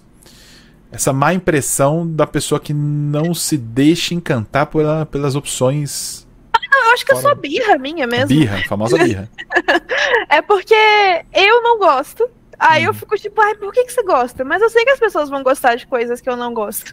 Às vezes a pessoa quer que outros brilhem com essas espécies diferentes e ela quer observar, né? Participar. Mas ela quer ser um humano guerreiro e meter porrada só. E Também. isso eu, acho, isso eu acho incrível. Nossa, isso é uma coisa que eu acho incrível. A pessoa que faz o personagem de RPG e só se diverte. Eu acho isso maravilhoso. Eu fico, puta merda. Eu queria ser essa pessoa. Que ela vai criar o personagem apenas para se divertir. Eu tenho um problema que eu fico pensando muito. Eu penso muito pra fazer qualquer coisa na minha vida, eu tô pensando muito. Então, tipo, eu vou criar um personagem, eu tenho que entender tudo daquele personagem. Tem que ser um personagem complexo, que tem visão sobre a vida. E nananana. Eu não posso criar só um, um meio orc bárbaro que vai, ah, bater, bater. Eu não posso. Eu queria tanto fazer isso, sabe? Eu acho incrível. Olha, é libertador fazer isso, tá? Eu, imagino. recomendo, recomendo eu tentar. Fazer isso futuramente. Eu já senti que você tá com vontade de se Lirael. Se, algum- se algum acidente acontecer com ela, que eu acho que você vai voltar com um meio orc bárbaro chutador Eu vou, de portas. É. Se a, ó, tá aqui. Se a Lirael morrer, eu vou jogar de meio orc bárbaro. Aí, ó, pronto. Nunca na minha vida joguei de nenhuma coisa que seja melee, sempre foi o Rangers. Vai ser assim, novidadesíssima. Vou Ó, fazer isso. O Paulo Henrique Cardoso está participando bastante aqui. Ele deixou uma mensagem que eu queria que você analisasse aqui. Ele diz o seguinte: Não acho que o RPG sirva para nos tirar dos horrores da vida real. Ao contrário, o RPG, se for bem trabalhado, é, um, é uma excelente ferramenta de construção do simbólico. Paulo Henrique Cardoso. Agora você falou do simbólico, eu falei, isso aí é assunto para Luísa entender essa mensagem aí. Luísa, construir o simbólico com RPG é. Faz, faz alguma coisa de boa na sua vida? O que, que é construir o simbólico? Talvez Paulo Henrique possa me explicar melhor. Acho que ele tá falando mais ou menos aquilo que eu falei quando criança brinca e tá construindo as coisas. Eu não sei se foi isso que ele quis dizer. Deve ter sido isso mesmo. Deve ter sido isso aí. Mas aí você não sai dos horrores da vida? Porque ele diz que não acha que RPG sirva para nos tirar dos horrores da vida. Ah, e às vezes tira sim. Mas ele diz, ao contrário, RPG bem trabalhado, ferramenta de construção do simbólico. Ah, mas aí o que é um RPG bem trabalhado? Aí tem que ver o que é um RPG bem trabalhado pra pessoa. Porque um Uhum. RPG. O RPG bem trabalhado pode ser um RPG só de diversão, bate-bate, mata monstro. É, isso vai ser um RPG bem trabalhado pro que aquelas pessoas estão querendo. Ou pode ser uma coisa super complexa que reflita todas as questões da humanidade. Tudo isso vai ser bem trabalhado. Acho que não, não tem uma coisa binária aqui também, não. Uhum. É, É. Todo RPG é bem trabalhado se as pessoas estão engajadas e gostando. Isso, isso, eu concordo plenamente com você, Luiz. Eu acho que a. Eu já, eu já vejo a origem do problema, que é um negocinho chamado expectativa. Se você tá montando aquela campanha que você deixou a masmorra cheia de, é, digamos, enigmas que você precisa pensar muito, puzzles, é, um tipo de masmorra perigosíssima para quem tenta derrubar portas e, e enfim, e, e com, com, uma, com a cerveja na mão e o dado em outra. Ah, vou matar o orc. E, e esse jogador que vai entrar nessa parada mais festiva de chutar a porta e degolar orc, ele vai achar a sua aventura horrorosa. Por mais que você tenha se dedicado a fazer aquela dungeonzinha linda, cheirosa para quem quer parar e pensar em desafios, em puzzles, né? Então, a expectativa, o problema é, quem que tá errado aí? Nenhum dos dois tá errado. O que não casou foram as expectativas. O jogador que queria jogar com o dado na mão, a cerveja no outro, ele queria uma fileira de orcs para ele malhar na porrada e você não entregou isso para ele. E você queria um jogador que fosse analisar cada centímetro da sua masmorra e você achou um chutador de portas na sua frente. Então, faltou ali o, né, o da match nessa parada, né? Tem Sim. 90% dos problemas de convivência de RPG vem de expectativa, eu acho, né? É, mas é que nem um relacionamento como qualquer outro. Você vai olhar aquilo ali, você vai ver aquilo ali funcionando, você vai ficar, hum, não é para mim. E aí você uhum. sai. Você não precisa, sei lá, romper com a pessoa porque você não gostou do jeito que ela joga o mestre. Só não funciona para você. E aí você sai. Isso rolou numa mesa que eu a primeira mesa que eu joguei lá com o meu namorado. É, tinha um jogador que ele era muito de tipo, bate, bate, bate destruir tudo, não, não. E a gente era tipo, vamos pensar em coisas para fazer e tal. Uhum. E ele tava lá, e aí a gente ficava, tá. Só que ele queria se divertir desse jeito e a gente queria se divertir de outro jeito. E não bateu. E tudo uhum. bem, não é que esse jogador era uma pessoa ruim ou a gente não, sabe? Tipo, é, só não bateu. E é isso. Você acredita na morte corretiva? Você morte... matar o boneco do cara que tá se arriscando demais? O TPK corretivo? Ai, isso você... aconteceu. Você já, você já foi uma mestre que deu um TPK corretivo em alguém? Eu não fiz um TPK, mas é, eu tava com a fama de que eu não matava meus personagens. Os personagens, hum, olha só, meu comp... controle, meus personagens. Você compensou não. demais, é isso? É, que eu, ficava, eu fiquei com essa fama, né? Que eu não deixava os personagens da minha mesa morrer. E assim, para mim era difícil mesmo, porque hum. a galera tava gostando. Eu ficava, poxa, vou matar um personagem tal. Mas eu fiquei, não. Eu vou mostrar que eu consigo fazer um negócio ruim aqui. Só que eu calculei mal. É, uhum. Eu peguei, acho que cinco panteras deslocadoras. É, hum. ela... Sim. É Elas um bom TPK aí. A receita é... aí. Pra quem quer fazer um TPK, anota aí. e aí eles estavam numa carroça indo pra uma cidade e tal. E como eu sempre boto é, grid, tipo, até para quando vai ter uma interação de, sei lá, um vendedor para vender alguma coisa, não necessariamente se tem grid, tem batalha, então as pessoas não sabem muito o que vai acontecer. E aí tinha um grupo de panteras locadora que tava procurando o grupo, né? É, e ninguém tava muito atento nisso. Então elas cercaram. Tinha uma pantera atrás, uma na frente, duas de um lado. Não, pera. Pera, vamos imaginar Calma. direito essa cena. Tem cinco panteras. Cinco panteras. Cercando. Aí cercando a hum, carroça. Okay. Aí tinha uma na frente, uma atrás, acho que duas de um lado e uma do outro. Acho que foi um negócio assim, que elas Vamos fazer chegaram... o grid, peraí. Não, sacanagem. elas chegaram todas de uma vez. E eu tinha lido nesse livro que eu falei no começo que elas têm, elas são espertas para fazer emboscada. Eu falei, não, é hoje, eu vou fazer uma emboscada dessa galera. E aí, é, eu achei que a galera só sair muito machucada. Uhum. Já errei esse cálculo algumas vezes também. Sim. Nossa, a galera tava se fudendo muito, desculpa o palavrão, mas tipo assim. Ah, tem o pi, nossa, tem o pi. Deu, deu muito errado esse negócio. E aí teve uma pantera que foi arrastada. Nossa, você não foi foi triste.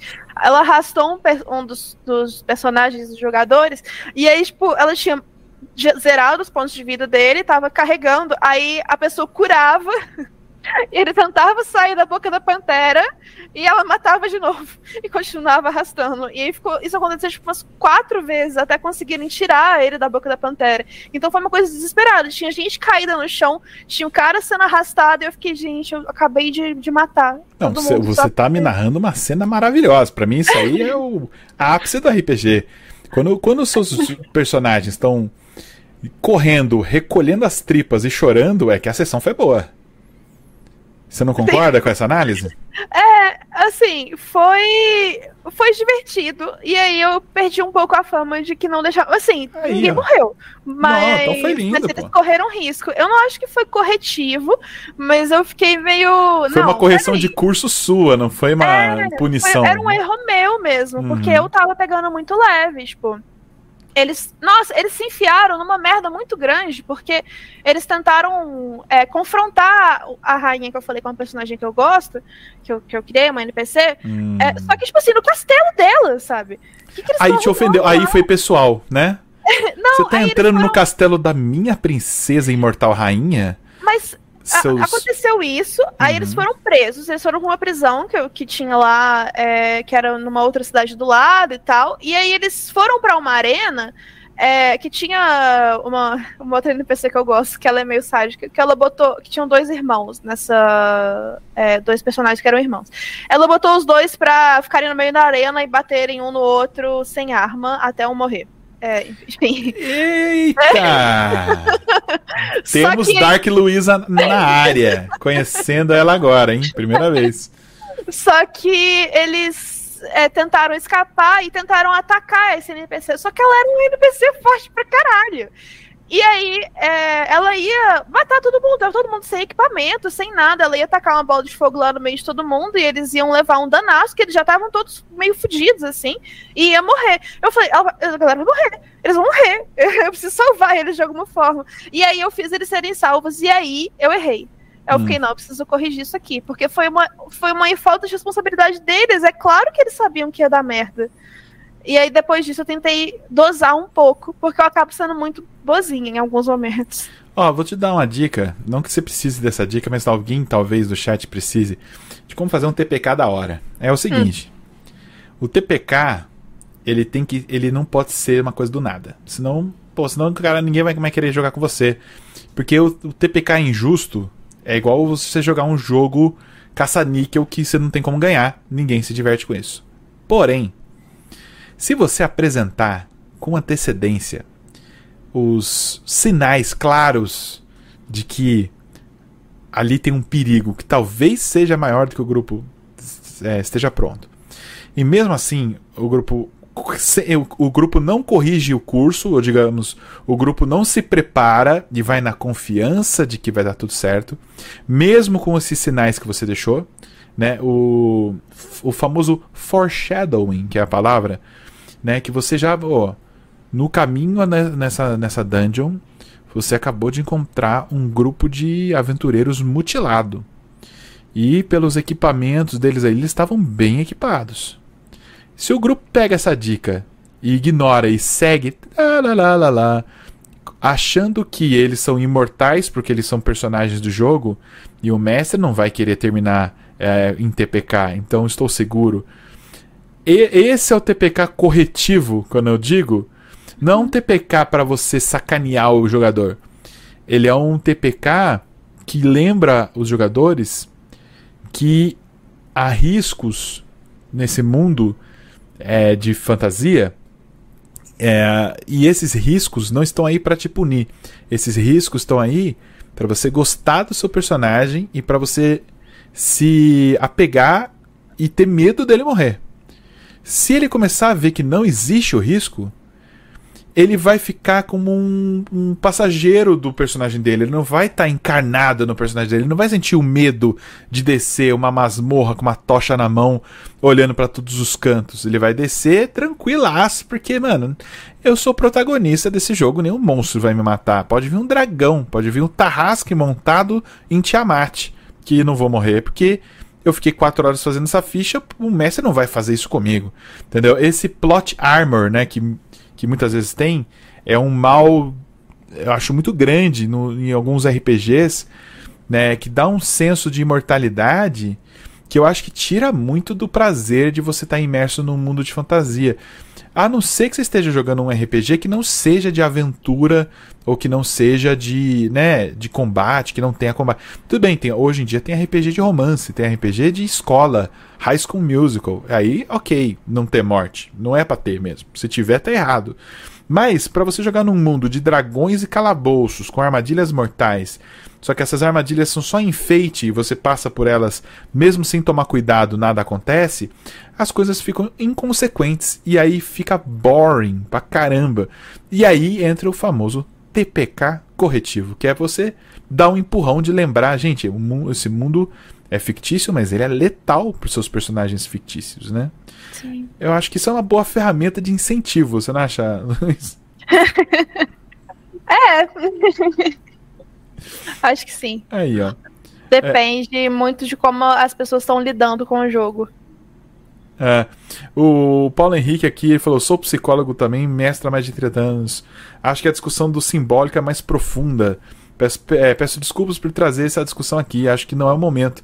Conversa está bem legal. Obrigado, Paulo Henrique. É, é, então, é que eu não entendo, cara, é, de, de, muito de, de semiótica. É, eu não sou. É, eu não muito... sei de qual simbólico a gente está falando, porque ele pode. Esse conceito pode ser um conceito para ele e para mim ser outro. Então, acho que eu não sei como. É, então, é. Mas não precisa pedir desculpa, não, cara. Tá tudo certo. Sim. Não se preocupe, não. É, o Lustosa, por exemplo, aqui, nosso jogador, ele já tá mal acostumado com a Hulk Félia. Ele acha que pode abrir qualquer porta, pois temos Hulk Félia. Então, Lustosa, eu, se você está seguro com Hulk Félia, é porque Hulk Félia está no seu time. o problema é que se a Lina tirar um, dois, três, 4, 5, 6, 7, 8 ou 9, você viu que eu falei vários números aí. Hulkfelia não está mais no seu time.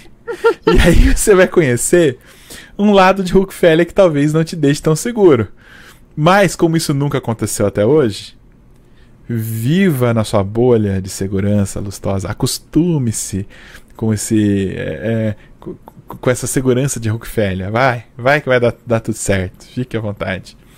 É, Luiz, estamos terminando. Estamos chegando aqui no, no, nos finalmente aqui do nosso podcast. É, eu queria que você desse seu último recadinho pra galera. Pode ser o que você quiser, pode ser alguma coisa que você queria falar nesse podcast, mas eu não perguntei, porque eu às vezes viajo e não pergunto mesmo. Pode demorar 15 minutos se precisar, não tem problema. Ou pode ser só um beijo pra turma aí. O é, que, que você quer? Ah, Você quer puxar uma pauta também? Pode puxar. É porque a gente ficou de falar sobre o sangramento mais profundamente, né? Ah, eu não soube puxar isso aí, mas você tem alguma coisa mais legal do sangramento? A gente pode continuar. Mas eu não sei se as pessoas já estão cansadas também, né? Então, faça um resuminho do, da sua conclusão que você queria tirar de sangramento. Tá. É... Quando eu estava na graduação, eu fiz um trabalho que era sobre identificação e projeção nos jogos de interpretação. E eu tinha feito uma pesquisinha com pessoas que eu joguei junto, pessoas que eu mestrei na época, para entender como é que era essa construção de personagem, o tanto que esses personagens eram parecidos com eles ou não, ou parecidos com expectativas e, e imaginações que a pessoa tem sobre ela mesma, nananã. E eu percebi que isso é uma coisa que acontece muito, porque a gente precisa de algumas referências para poder construir alguma coisa nova. E esse processo de projeção e identificação é algo que acontece logo quando a gente está construindo a nossa personalidade? Uhum. Não sei se é, se é essa palavra. Identidade, acho que identidade combina mais. A gente se identifica, por exemplo, com os nossos pais para depois se desidentificar, uhum. para se diferenciar. Então a gente se identifica com algo que é do outro e trata como algo nosso e a gente também projeta algo nosso no outro. Então, muitas vezes, sei lá, você, isso acontece muito em relacionamento. É, você tá com muito medo da pessoa te trair, talvez você tenha um desejo muito grande de trair essa pessoa. Hum. E você tá projetando isso nela. É, ou está com muito medo do término. Talvez o medo do término não seja da pessoa terminar com você, mas sim de você terminar com a pessoa. Então a uhum. gente projeta no outro sentimentos que são nossos e a gente identifica os sentimentos dos outros na gente. É, isso é um processo que acontece meio que junto. E não é diferente quando a gente está criando um personagem.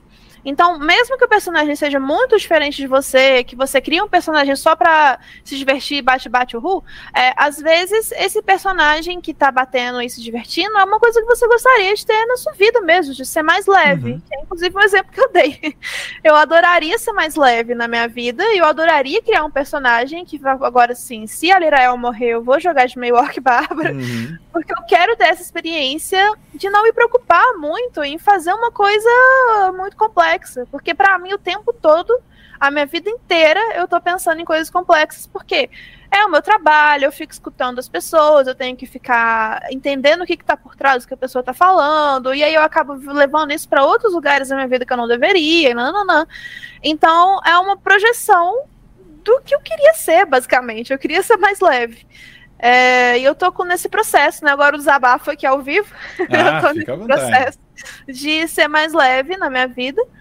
É, e isso acontece. Às vezes a gente é, traz para o personagem uma questão nossa. Então, teve numa mesa um personagem de uma, uma amiga minha é, que tinha questões parecidas com ela. É, eu, eu, na pesquisa que eu fiz, tinha uma, uma pessoa fez uma pesquisa, não, um artigo científico, que uma, a paciente dela, que foi uma psicóloga que fez, ela criou uma personagem que tinha conflitos com a mãe, é, e ela, ela, na vida real, tinha conflitos com a mãe.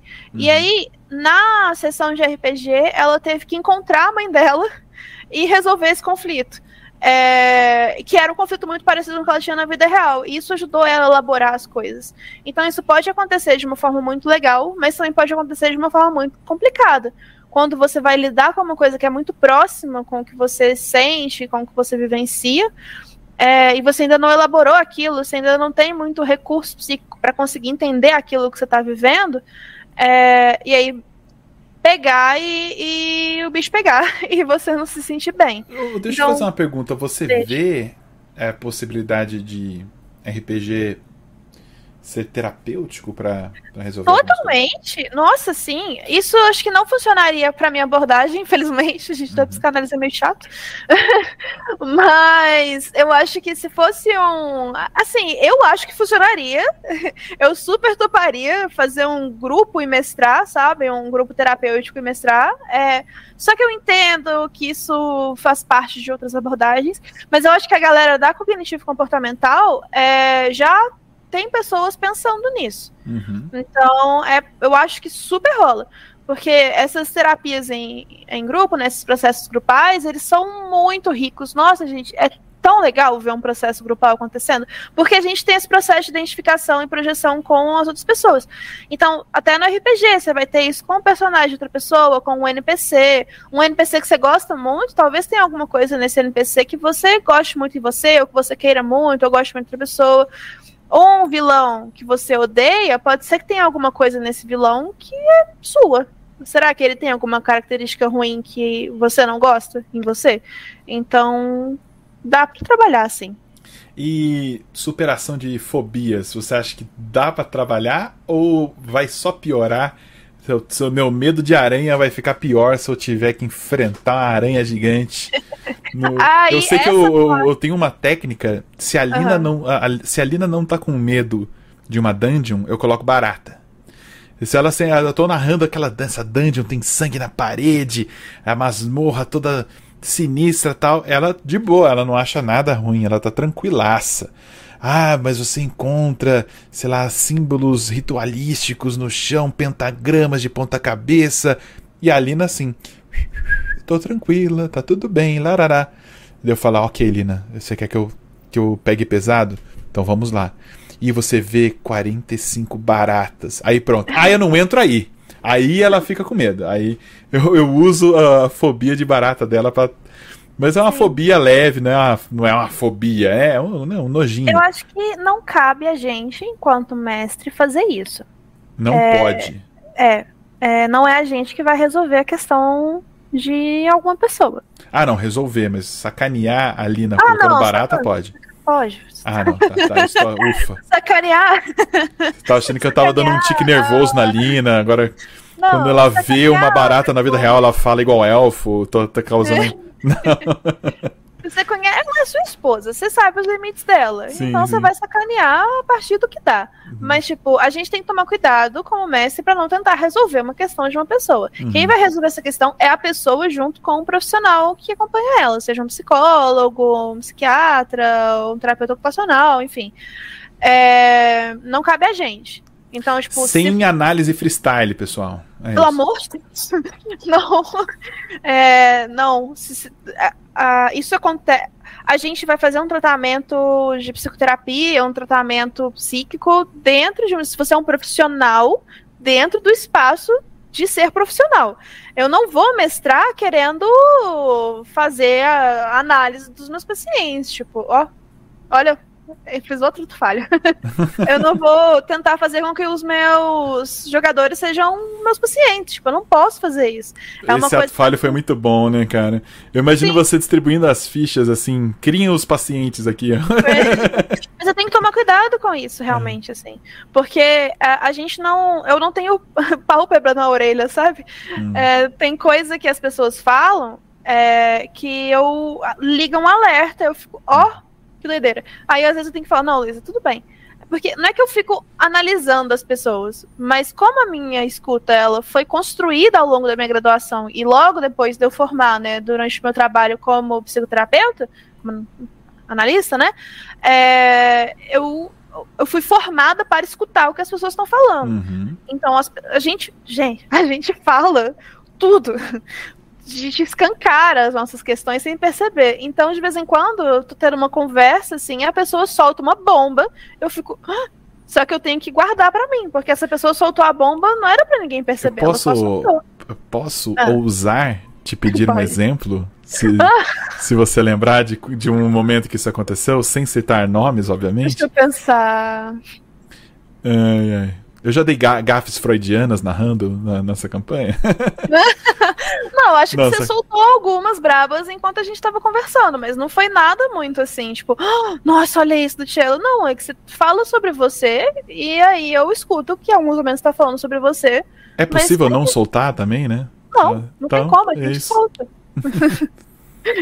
Mas é coisa do tipo, ah, é... não sei se isso aconteceu exatamente dessa forma, mas a pessoa tá contando sobre um filme que ela assistiu, e aí ela fala, nossa, essa pessoa parece muito meu pai, me dá vontade de macetar a cara dela na porrada, sabe? Ah, e sobrou Tipo assim. um gatilhozinho aí. É, aí você pode só, hahaha, que engraçado, ou ficar tipo, eita, Uhum. Peraí, são essas coisinhas assim, sabe? Que, ah, tem coisas que são bem mais sutis que isso, isso é meio escancarado. Mas acontece, a gente fala sobre a gente o tempo todo. Ah, e jogador que faz personagem coelho, qual é o problema dessa pessoa? Normalmente? Ai, sacanagem. Estamos chegando aqui no- nos finalmente. Eu quero agradecer muito, Luísa, pela sua presença. Foi muito incrível. Eu sinto que a gente só arranhou a superfície, tem muita coisa ainda. É que eu não, eu não, eu não estou nem preparado para lhe fazer as perguntas corretas, mas um, um dia estarei para a gente chegar mais a fundo ainda nesse assunto, que tem muita coisa que o RPG pode trazer é, de bom. Queria que você desse aí um, um, um último recadinho, um beijo aí pra galera que tá acompanhando a gente. Acho que o recadinho é isso que estão falando aqui. É um jogo, não é um tratamento. Vai ser um tratamento se isso for colocado num espaço para ser um tratamento Sim. por um profissional devidamente qualificado. Exato. Mas a gente tá jogando, é diversão, gente. Rola muita coisa enquanto a gente tá jogando, mas é um jogo, vamos se divertir, e é isso. Alguma tarefa do, do lar pro pessoal? Não vai deixar tarefa? Ah, Dê um TPK corretiva no seu grupo essa- até, até o final de semana. Sei lá, perceba mais como é que você joga e como é que você sente as coisas ao seu redor. Tipo, acho que isso é legal, sabe, se perceber. Uhum. Não pra ficar fritando e tipo, nossa, eu tô fazendo isso por causa disso, disso, disso. Mas ter uma autoconsciência é legal. Isso faz a gente respeitar mais nossos limites e entender mais da onde vêm as coisas que machucam a gente e se, se desculpar em alguns momentos, sabe? Aí, é perfeito. Perfeita a mensagem aí. É, conhecer. Conheçam-se aos poucos. Não muito rápido, né? Conhecer muito rápido é ruim também, né? É, Eu sou é. isso? Não! Não. Não, devagarinho, com calma. Dá pra desvendar muita coisa aí e viver melhor, viver mais feliz. Eu Mas des- adorei. Eu desvendei uma coisa interessante, Luísa, sobre RPG. É, eu gosto do, da, da diversão só pela diversão, muitas vezes, mas assim, o quanto o que o RPG ocupa do espaço da minha cabeça no dia a dia mostra que, na verdade, o RPG significa muito mais pra mim do que eu quero admitir e tem alguma coisa aí. Eu não sei o que ainda, mas tem alguma coisa aí. Terapia, né? Terapia vai ver isso aí. É, você pode descobrir. Gente, a gente não precisa fazer terapia só porque a gente tá mal, não. A gente pode Aí. fazer, inclusive, quando a gente tá bem, porque quer entender melhor a nossa cabeça, assim. É, tá tudo certo. Isso aí. Obrigado, Lu. Beijo. A gente, Obrigada. A gente se vê na segunda-feira. Nessa segunda você não vem, Talvez, né? é, Eu acho quase certeza que não, mas na outra eu já tô de volta. Na outra você tá de volta. Esteja avisada que personagens é, sob controle do mestre, quando o jogador não vem, os personagens viram beijoqueiros. Tá? Ixi. Esteja Tá avisada, Lirael vai estar irreconhecível. Não, brincadeira. Eu, eu, eu- vira beijoqueiro, mas é com responsabilidade. Tá bom. Tá bom? Beijo pra você e então até a próxima. Tchau, tchau, Até. gente. Tchau, gente.